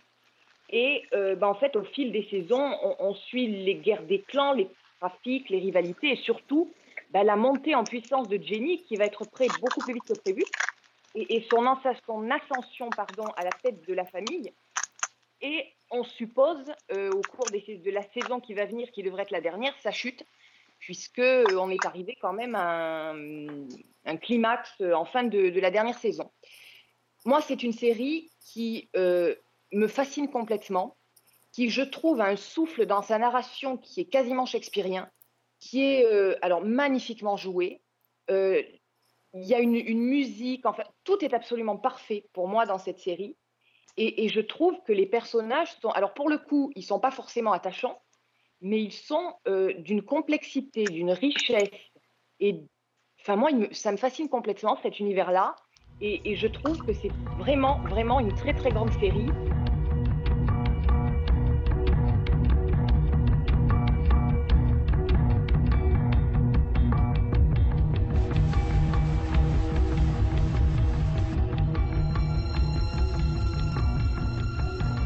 Bien, moi, en 2014, je vais casser l'ambiance, mais euh, j'ai choisi une série sur la mort, le deuil, euh, la disparition. J'ai choisi The Leftovers parce que ça m'a bouleversée et que c'est une grande et magnifique série qui restera jamais euh, gravée dans les mémoires, je pense. Voilà, c'est bon, j'ai cassé a l'ambiance, c'est magnifique. Il n'y avait aucune chance que je la choisisse. hein. Je suis totalement hermétique à cette série, donc il n'y avait aucune chance. Moi, j'aurais pu. Oh, voilà, quand même. Merci, merci les amis du soutien. Bon, 2015, est-ce que vous avez tous choisi les séries Marvel? Non. Non. Personne D'accord, non. très bien. Alors, Alex Écoute, moi, même si c'est pas forcément en série française une de mes préférées, je suis obligé de saluer le- l'initiative qui est faite avec cette série-là parce que je pense qu'elle a, elle a elle aussi changé beaucoup de choses à la manière euh, des Revenants en 2012. C'est les bureaux des légendes. Ouais, Euh, putain, ouais, je trouve une autre série maintenant. ah là là. Mais, parce que voilà, cette série, je trouve que voilà, euh, moi, même si j'ai du mal à rentrer dedans, j'essaye petit à petit de me rattraper pour arriver sur la nouvelle saison qui va arriver sur le canal. Et il faut reconnaître euh, que, que cette série a apporté beaucoup de choses. Elle a une, une vraie narration et c'est l'une des rares séries françaises non feuilleton quotidien qui exploite à ce point-là l'actualité proche et récente euh, et qui puisse, euh, je trouve en tout cas, à mon avis, c'est une des rares séries françaises aussi qui rivalise euh, avec les standards internationaux. Donc, euh, Bien vu, bien vu. Donc Fanny? Alors moi, pour 2015, j'ai choisi ben, Better Call Saul, donc le spin-off de Breaking Bad. Euh, J'étais pas forcément attirée par l'idée au départ, et puis ben, au fil des saisons, je, je découvre euh, à la fois des raccords avec l'univers de Breaking Bad, et puis quelque chose de euh, qui a sa propre histoire, sa propre structure. Euh, le personnage donc de Saul Goodman avant qu'il soit Saul Goodman, et je trouve que c'est euh, vraiment un spin-off réussi. Et par certains côtés, je dirais même que je préfère Better Call Saul à Breaking Bad. Oh là, polémique. Vous avez deux heures. C'est parti. On va pas débattre What maintenant, mais ça, ça se discute. Ok, On pourra, ok, on ok. pourra en reparler à l'occasion du film Breaking Bad. Voilà, on note, on note pour plus tard, débat pour plus tard. Euh, moi, j'ai cho- choisi une série de Netflix, mais pas, Oh, euh, pas Daredevil. hein. J'ai choisi Sense8. oh putain. Et oh, aucun respect, non, mais c'est pas possible. hein. Je sais pas s'il aurait pas mieux fallu choisir Daredevil en fait. Non, c'est pas parce que t'as aucun goût que aussi on est obligé de, de pas. Ah, la preuve, je fais cette émission depuis 10 ans, hein, ça c'est bien de Bah, c'est ça. C'est ça. Alors, J'ar- Sense8. j'arg- J'argumenterai même pas sur, euh, sur le fait que c'était une, euh, bah, une série SF encore, mais j'ai pris que des séries SF en fait, je me rends compte, euh, qui, qui était bouleversante, émouvante. il y a eu des ratés effectivement dans, dans les épisodes, dans les deux saisons, mais il y a eu des scènes qui m'ont euh, ému aux larmes et c'est tellement rare que ça mérite d'être souligné avec, euh, avec une, euh, une bande musicale incroyable. et les Pixies, voilà, moi je. What's Up aussi des, des Four Blondes, je, je peux pas, je peux pas, je peux pas résister.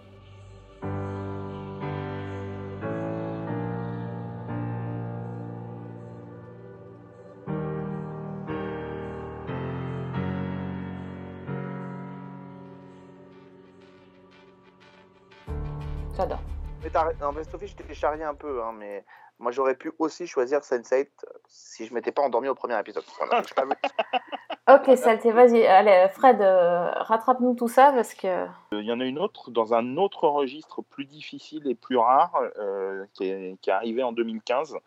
Euh, c'est la comédie, c'est 10%.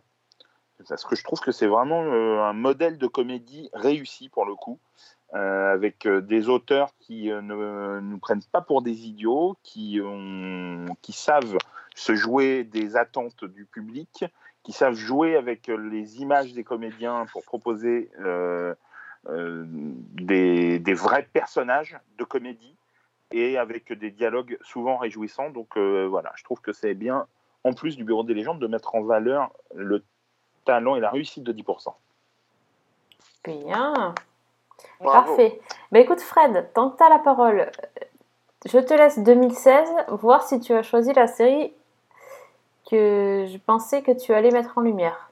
Dis-nous Eh tout ben, pour C'est-à-dire la, 2016. la même, c'est-à-dire, on va voir si c'est la même que la mienne. Alors ça pourrait être la même que toi, mais vu que je viens d'écrire tout ce que j'en pense, euh, je, vais, je vais te la laisser. Euh, non, bah, je vais choisir This Is Us. This Is Us parce que euh, parce que c'est une série que dès la première bande-annonce m'a tout de suite euh, interpellé, m'a tout de suite touché, m'a tout de suite. euh, je me suis dit c'est une série pour moi. Et quand j'ai découvert euh, le pilote de This Is Us, j'ai eu la confirmation que c'était une série pour moi. Et j'en ai la confirmation à chaque nouvel épisode, parce que c'est une série qui me, qui me bouleverse, qui me, qui me fait rire, qui me fait pleurer. C'est tout ce que j'aime euh, dans les séries télé. C'est une série pleine de vie, dans laquelle je me, je m'identifie énormément. Et j'adore ça. Donc euh, voilà, This Is Us. Bah, très bien, parce que c'était c'était celle-là que je pensais que tu allais choisir, Fred. hein. Bah voilà, mais ça aurait pu être celle d'Alex aussi. Qui est? Bah, qui est les grands. Bah évidemment. Comment ne pas citer les grands? Ouais, c'est vrai euh, qu'elle est cool quand même. Qui est lancé en 2016, qui est euh, effectivement la confirmation que Empreinte Digitale, il n'y a pas de souci, savent non seulement faire des séries, mais en plus savent proposer des séries qui sont euh, différentes de celles qu'on voit en France et qui vont sur des terrains un peu différents. Euh, c'est intéressant, on aura certainement l'occasion, je pense, d'en parler pour la dernière saison parce que euh, je suis plus, euh, euh, je, je n'arrive pas, en fait, je, je n'ai pas retrouvé pour l'instant, je n'ai pas fini, le même enthousiasme que j'ai sur la dernière saison, mais parce qu'effectivement, la, la série a opté pour un changement, il faut quand même le constater, assez radical dans son traitement. Euh, même si le talent des comédiens est toujours, euh, est toujours important, euh, est toujours au rendez-vous, même si l'art de Vianney Le Basque, le réalisateur, est toujours là pour mettre en image, c'est vrai que la série est différente. Reste que ça reste une très très grande série, portée par un casting qui est absolument impeccable. J'ai souvent mis en avant ici, notamment une comédienne qui s'appelle Adèle Visme dans le rôle euh, de MJ, que j'ai trouvé absolument remarquable. Mais je voudrais profiter justement de, de ce, de cette émission et du, du, du, du- du fait que la série est lancée là, mais qu'on puisse se projeter aussi pour dire qu'il y a une autre comédienne qui, à mon avis, a, a- a- a n'a cessé de monter en gamme au fil des trois saisons. Euh, c'est Romy Lucas. Euh, je trouve que c'est une comédienne qui était assez euh, discrète dans la première saison et qui, Qui sur joue cette quel troisième personnage? saison, Kenza. euh, Kenza, D'accord. voilà, et Oui. qui était, euh, qui était oui, un oui. petit peu la rebelle et tout, et qui en Mhm. saison 1 était vraiment assez, assez absente. Oui. Et je trouve que cette comédienne, euh, qui n'a pas une énorme expérience, elle fait pas des tonnes de trucs, à côté d'une Adèle Visme, qui aujourd'hui, je crois, est dans le film de, de Yvan Attal, euh, qui est passé par Vernon Subutex, qui fait pas mal de choses, qui est très demandée. Euh, Romy Lucas, elle en, fait un petit, elle en fait un petit peu moins, euh, voire même beaucoup moins, mais là, elle commence un petit peu, ça y est, à, à en faire un peu plus. Mais c'est une comédienne qui est en train de dévoiler, à mesure que les saisons avancent, une palette de jeux qui est absolument non seulement hallucinante, mais en plus qui est en train de dénoncer une maturité absolument remarquable. Voilà.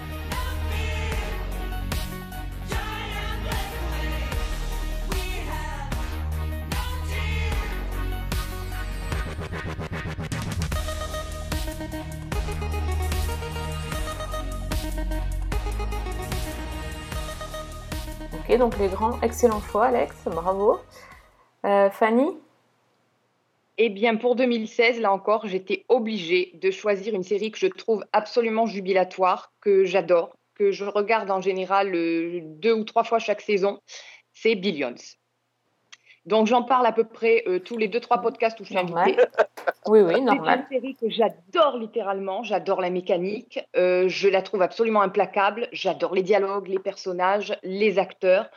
Euh, voilà, donc je crois que j'ai déjà dit à peu près tout ce que je pouvais dire sur cette série.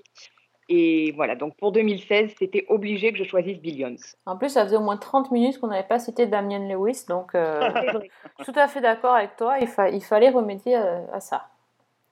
absolument. Euh, ben moi, j'ai encore choisi de la SF, c'est incroyable. Euh, moi, j'ai choisi Westworld parce que j'ai adoré euh, euh, le pilote que j'ai vu trois ou quatre fois. J'ai adoré la saison 1, pas la suite malheureusement. Euh, j'ai euh, même aimé le film que je n'avais jamais vu et que j'ai découvert à l'occasion de la, saison 1 de, la série. Et, euh, et, même si je ne regarde plus la série, en fait, j'ai du mal à finir. J'écoute très régulièrement la BO de Ramin Djawadi. Je trouve que c'est une merveille. Et, je continue depuis 2016 à écouter régulièrement les mélodies de, de cette série. C'est- C'était extraordinaire.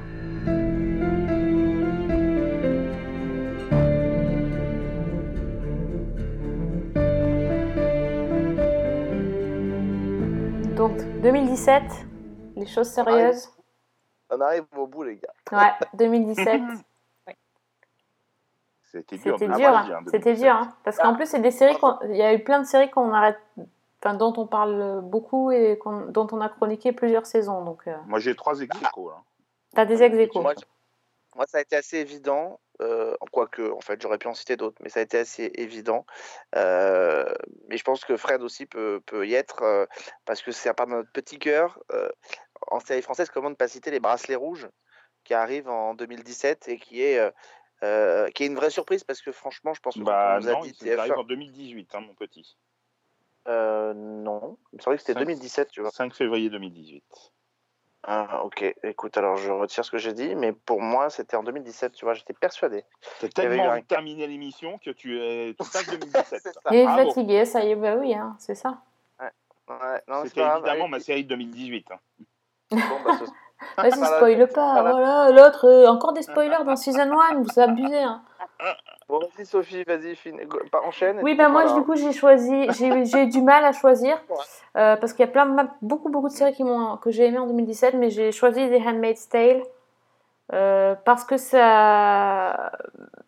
Parce que ça m'a fait redécouvrir Elizabeth Moss, parce que ça m'a fait découvrir Margaret Atwood et que euh, depuis j'ai lu ses- certains de ses livres et parce que son- cet univers-là est effrayant, effroyable, fascinant. Et voilà, je, juste je n'en peux plus des regards face caméra de d'Elizabeth Moss dans la saison 3, mais ça c'est une autre histoire euh, sur notre podcast. Bah, écoute, moi j'ai choisi la même. Ah J'ai choisi The Handmaid's Tale. euh, alors, effectivement, avec des réserves un petit peu sur la saison 2 et surtout sur la saison 3, mais la saison 1, ça a été vraiment un coup de poing dans le ventre. C'est une des rares séries euh, où je finissais les épisodes en étant mal euh, physiquement et psychologiquement, tellement c'est fort. Euh, et puis, je, je sais pas, moi, c'est une, vraiment une saison qui m'a bouleversée du début à la fin. Et voilà, donc Mm. je, je crois que c'est une des choses les plus fortes que j'ai vues et pour tout ce qu'elle dit et pour son actualité aussi, malheureusement. Ok, donc Fred? Alors moi, je vais aller très vite parce que j'ai trois séries euh, que j'ai adorées euh, et que je n'ai pas envie de passer sous silence euh, en 2017. Euh, D'abord, il y a une série très courte que j'ai dévorée en une après-midi qui s'appelle The End of the Fucking World, qui a été diffusée sur Netflix, ouais. et que j'ai trouvé, c'est l'adaptation d'un roman graphique. ce que je ne savais pas en découvrant la, la série. J'ai trouvé ça, je vous passe le résumé, mais j'ai trouvé ça absolument incroyable, avec des personnages euh, absolument saisissants et un univers euh, qui m'a happé totalement. J'ai adoré cette saison. Il y a une saison 2 normalement qui doit un jour arrive arriver. à la fin de l'année, à la fin de l'année, Voilà. je crois. Euh, j'ai vraiment hâte parce que c'est- prodigieux. C'est une série britannique et c'est euh, vraiment génial. Mais c'est pas la seule. J'ai adoré une autre série Netflix. D'ailleurs, c'est les trois séries Netflix en fait que, que j'ai doit vraiment avoir- beaucoup aimé. Il va y avoir du 13 Reason Why, non? Pas du tout. Ah non, c'est vrai tout. Ouais, non, parce que euh, en fait, 13 Reasons Why, c'est un petit peu, euh, comment dire, euh, dissoute dans mon esprit. Euh, au contraire d'une série que j'adore, dont j'ai adoré les deux premières saisons, qui s'appelle Atypical, qui est sur l'histoire d'un jeune autiste. Je trouve ça, voilà, ça, ça, c'est le genre de série que j'adore. Comme je, je parlais pour This Is Us, je retrouve un peu le même type de, de récit familial, euh, humain, empreint d'humanité, de ce récit euh, initiatique vécu par cet ado euh, qui a envie d'être comme tous les autres, euh, et surtout euh, sa relation avec sa sœur. euh, Mm, qui, est, euh, ouais. qui est extraordinaire comédienne, euh, dont j'ai oublié bien évidemment le nom, si je dis pas de bêtises, Bridget Lundy Payne. Euh, et enfin, je trouve cette série mais vraiment formidable.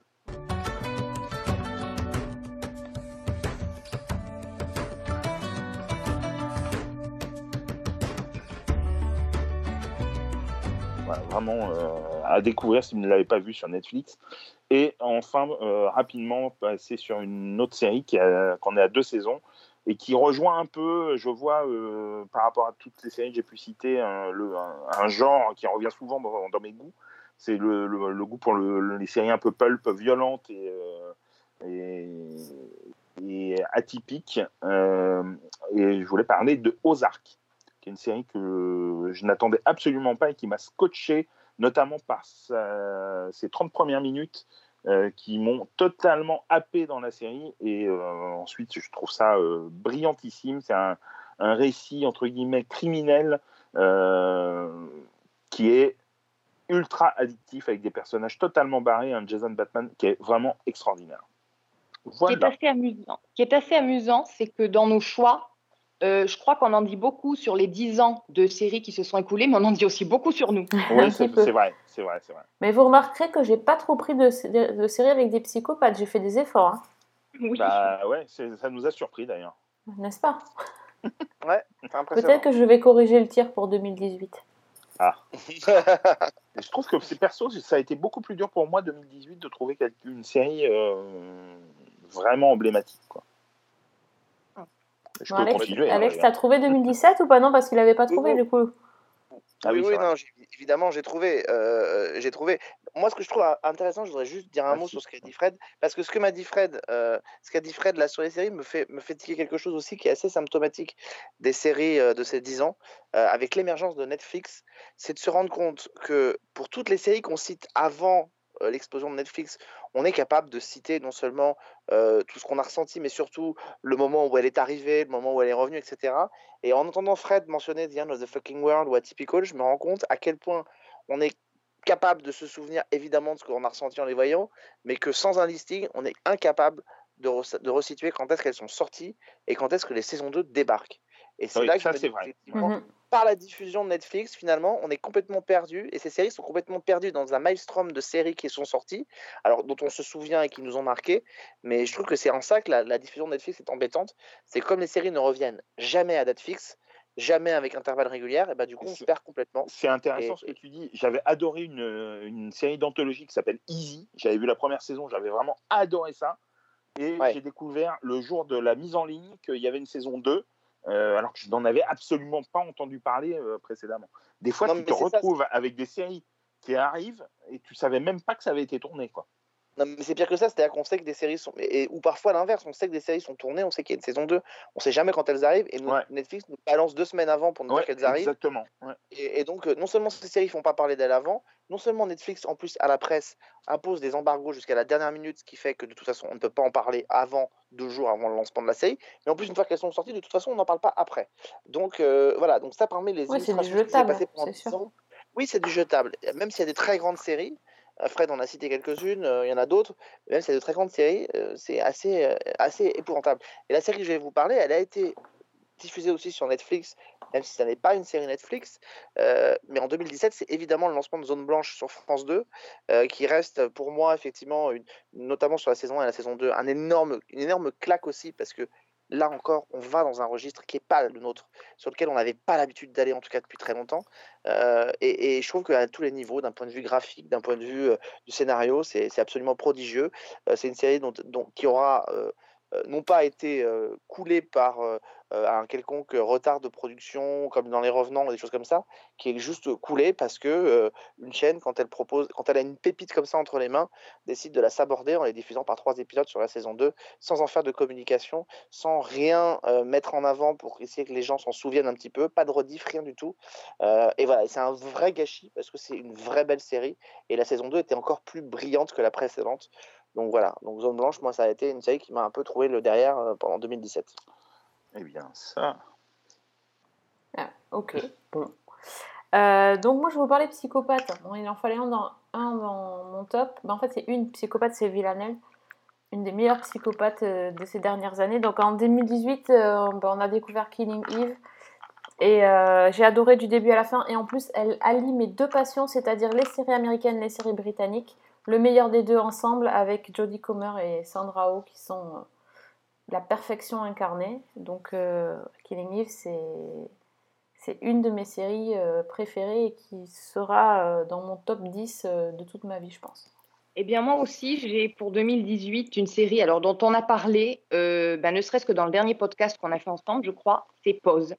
Ouais. Donc, on a commencé euh, un petit peu avec Glee, série de Ryan Murphy. Je finis pour ma part avec encore une série de Ryan Murphy. Donc, Pause, c'est une série que je trouve absolument magistrale et magnifique, qui est grave, qui est émouvante, mais qui est aussi drôle, qui est fun, qui est touchante, qui provoque euh, chez moi tout plein d'émotions diverses dans un même épisode, que je trouve d'un dynamisme et qui, enfin moi, qui m'enthousiasme complètement. Et je ressors de ces épisodes euh, à la fois ému et complètement reboosté. Donc euh, voilà, mon choix pour 2018. Pour moi, c'était évident et je pensais que ça allait être beaucoup plus compliqué, mais non, c'est pause. Totalement hermétique. Je n'arrive pas à me mettre Ouais, moi aussi. série, C'est un truc de malade. Et donc, t'as choisi quoi euh, Bah non, je pense. Enfin, alors, non, euh, savez, on va, faire... non, on va faire quelque chose de très, très simple avec Fred, puisqu'il, euh, on- parce que je crois qu'on a à peu près la même. On va la traiter tous les deux. Fredo, qu'est-ce que t'en penses? Bah, si tu veux, vas-y, vas-y. On commence. peut, si tu veux. Non, bah, vas-y, vas-y. Euh, mais on a, je pense qu'on a tous les deux euh, pensé évidemment au bracelet rouge, euh, qui est lancé en 2018. Mais pas que. Mais oui, oui, entre autres, ouais.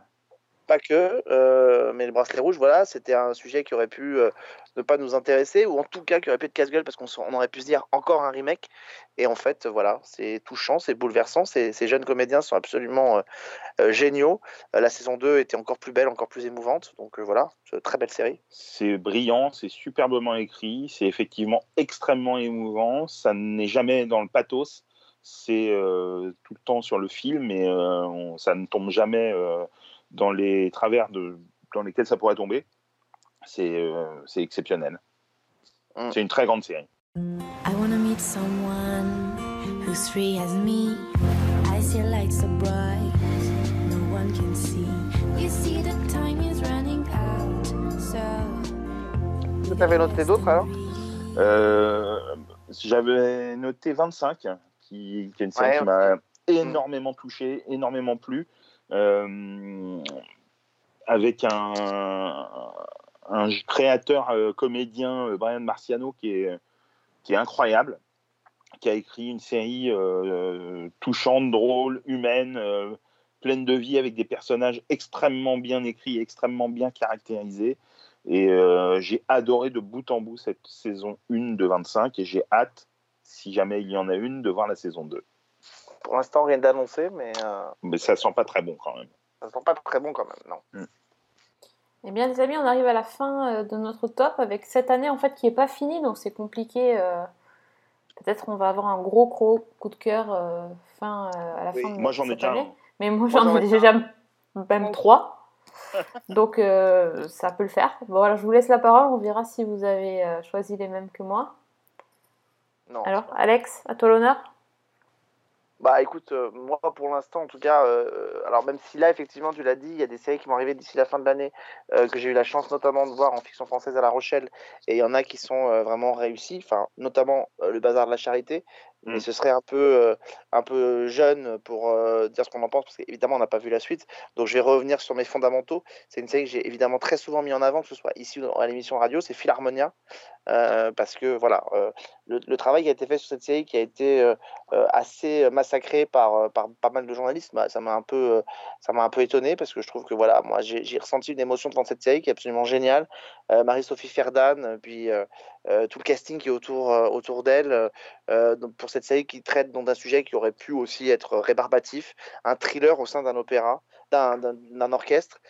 et ça c'est quand même juste c'est quand même juste brillant quoi voilà donc je moi je je- j'ai été touché par cette série j'ai été touché par les premières minutes de cette série et cette espèce de bizutage qu'il y a autour de de, la, nouvelle chef d'orchestre avec le son son du générique de Mission Impossible qui est repris par l'orchestre.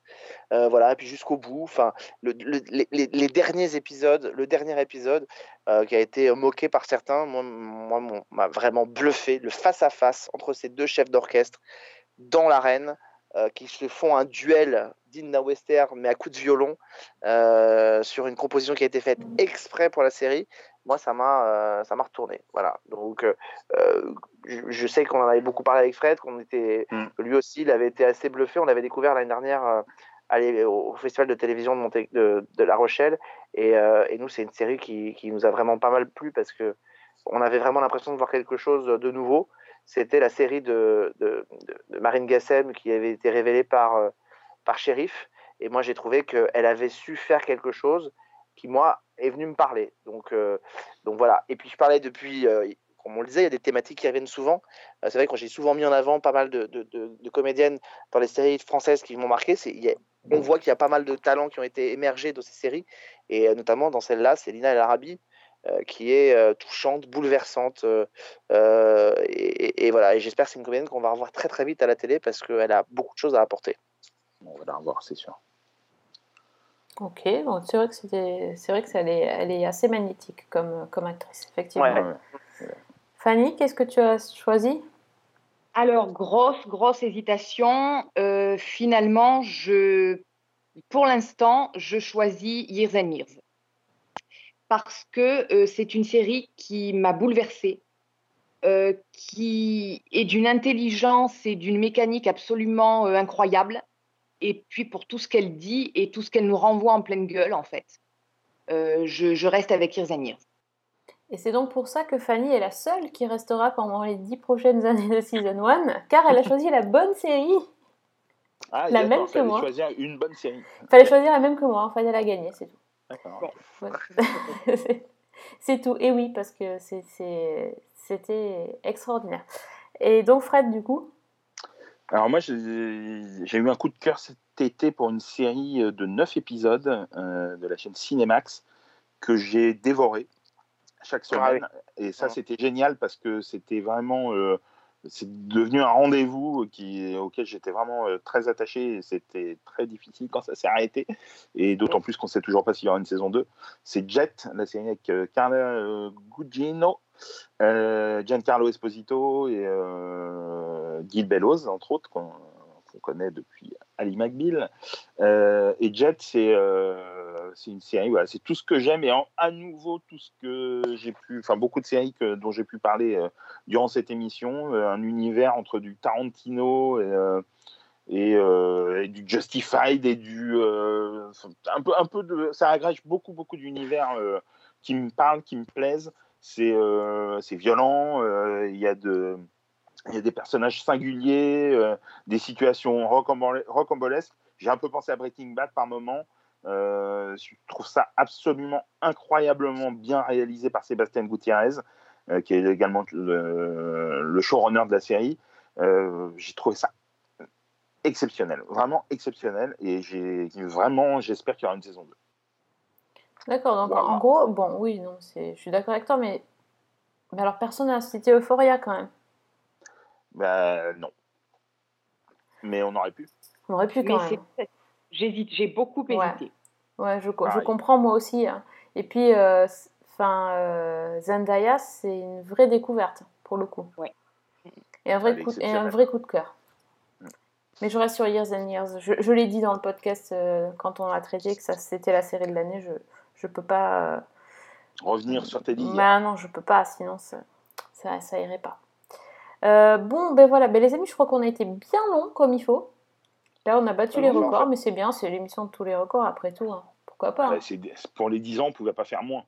C'est ça, il pouvait pas faire moins, mais on va faire plus parce qu'on va quand même continuer à parler de séries. euh, normalement, si Fred a pas de piscine et si Alex euh, arrête d'a- d'aller dans les chambres d'hôtel avec des inconnus, Oula, ça devrait aller.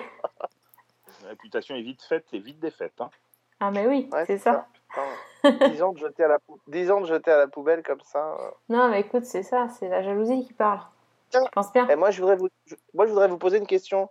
Euh, on, a, on a cité énormément de séries, puisqu'on vient d'en citer quand même, mine de rien, euh, euh, ben, une centaine, quand même, une 100 séries. Ce qui est, euh, 40 sé- euh, oui, 100 non, 40 séries, pardon, qu'on a citées quand même, c'est énorme. Est-ce qu'il y a une série que vous regrettez de ne pas avoir citée, euh, sans année, sans rien préciser, mais une série, voilà, euh, parmi toutes celles que vous avez vues, euh, que vous regrettez de ne pas avoir citée, que vous auriez voulu citer? Moi, je l'ai juste cité, mais euh, The Affair, j'aurais aimé en reparler encore et encore. Ouais. Fanny? Moi, ma grande hésitation, ça a été l'année où, j'ai pas choisi Ray Donovan. Et comme j'ai dit, je comptais beaucoup sur Fred. Merci, Fred, d'en avoir parlé, parce que c'est celle-là que, effectivement, ça m'a beaucoup frustrée de devoir l'éliminer.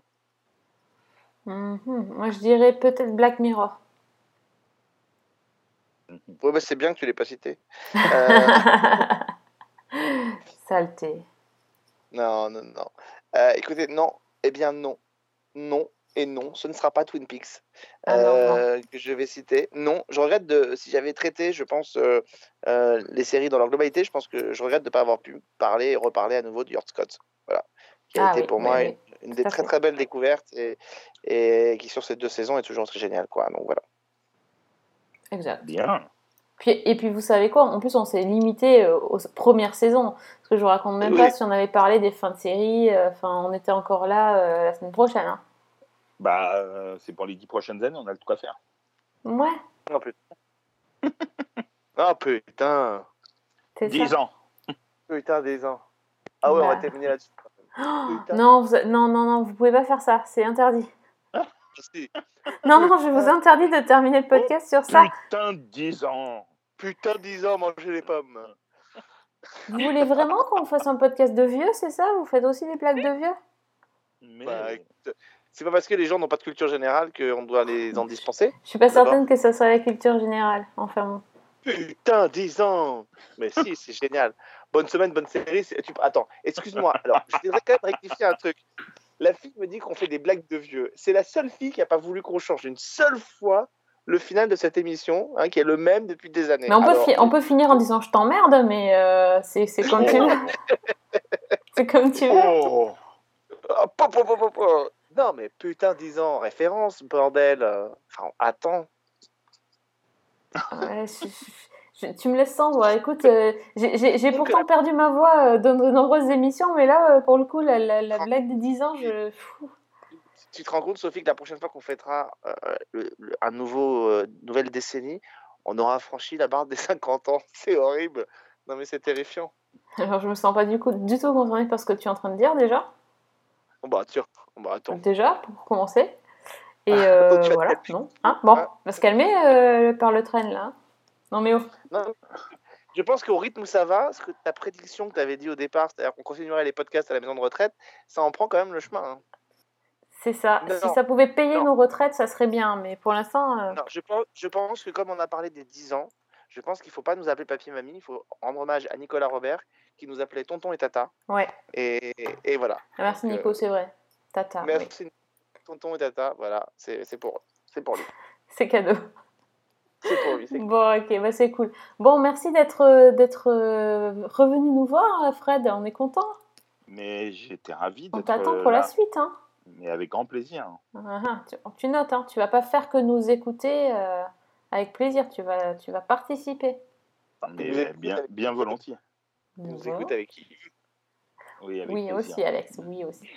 Euh, merci surtout aux auditeurs, parce que les pauvres, ça fait 10 ans qu'il y en a qui nous supportent. Il y en a certains, c'est depuis 10 ans qu'ils nous écoutent, vous vous rendez compte? Sur- surtout l'humour d'Alex. quoi. J'ai bien dit supporter, pas soutenir. J'ai- bien choisi mes mots. Donc merci les auditeurs, vous avez tout subi. Et il y en a encore qui sont restés. Bon, il y en a qui sont partis entre-temps, hein, ils ont fui, hein, on sait. Mais il y en a qui sont restés, dis donc. C'est incroyable. Donc merci à ceux qui sont restés depuis, euh, depuis très longtemps. Tous ceux qui nous connaissent depuis super longtemps, qui nous suivent. Il y en a qui nous suivent depuis l'époque No Watch, même avant. euh, c'est fou, hein, c'est dingue. Euh, si vous voulez redé- redécouvrir des vieilles émissions, eh ben, elles ont toutes disparu, on les a enterrées, brûlées. Sauf les émissions à partir de l'épisode 170, tout de même, qui sont toutes disponibles sur SoundCloud. Mais peut-être qu'on va peut-être faire ressortir les émissions de 1 à 80. Il se pourrait. C'est ce qu'a dit Alex, mais après on verra. hein. Bah, il se pourrait, on en a parlé encore tout à l'heure avec Fred, il se pourrait que hum, on fasse ressortir ces émissions histoire que Ça, vous ça va être sur le dark web, hein, c'est ça, je pense. je Mais on, pense. voilà, on pourra euh, faire découvrir d'anciennes émissions, effectivement. Sur, euh, ce sera avec plaisir. Oui, on verra. D'accord. Ça fait peur parfois. La fille qui n'assume pas du tout ce qu'elle a fait avant. Non. mais en fait, elle a- la fille qui a tout oublié, donc euh, qui a peur de, qui a peur Des de doses. redécouvrir des choses, des dossiers. Exactement, C'est ça. ça. Euh, bon, on vous donne rendez-vous quand même bientôt parce qu'on compte quand même traiter des nouveautés de la saison et, et il va y en avoir un paquet. Donc, euh, Et d'ailleurs, on va pas tarder à parler séries françaises, c'est incroyable. Ah ouais, Bah, pareil, il paraît aussi. Mais on, on se calera ça plus tard. Euh, donc merci à tous de- d'avoir tenu bon, d'avoir tenu le choc. On espère que vous nous accompagnerez encore pendant de nombreux épisodes. Et en tout cas, nous, on est très contents de faire ce qu'on fait et on a envie de continuer encore longtemps. Donc tant qu'on aime les séries, ben, on continuera à en parler, même jusqu'à la maison de retraite, s'ils ont la fibre. Euh, donc merci c'est- Fanny. C'est pas mal, c'est pas mal comme nouvelle fin. Tu veux qu'on finisse comme ça? Je sais même plus comment finir du coup. Donc merci Fanny, merci Alex, merci Fred, merci tous les autres, tous ceux qui ont participé au podcast euh, depuis le début. Il y en a eu un paquet. Et, euh, et on vous donne Putain, 10 ans Je vous demande de vous arrêter. Non Fanny, pas toi, tu peux pas faire ça. Allez, c'est parti. Allez, on coupe tout, on coupe tout, on coupe tout, générique.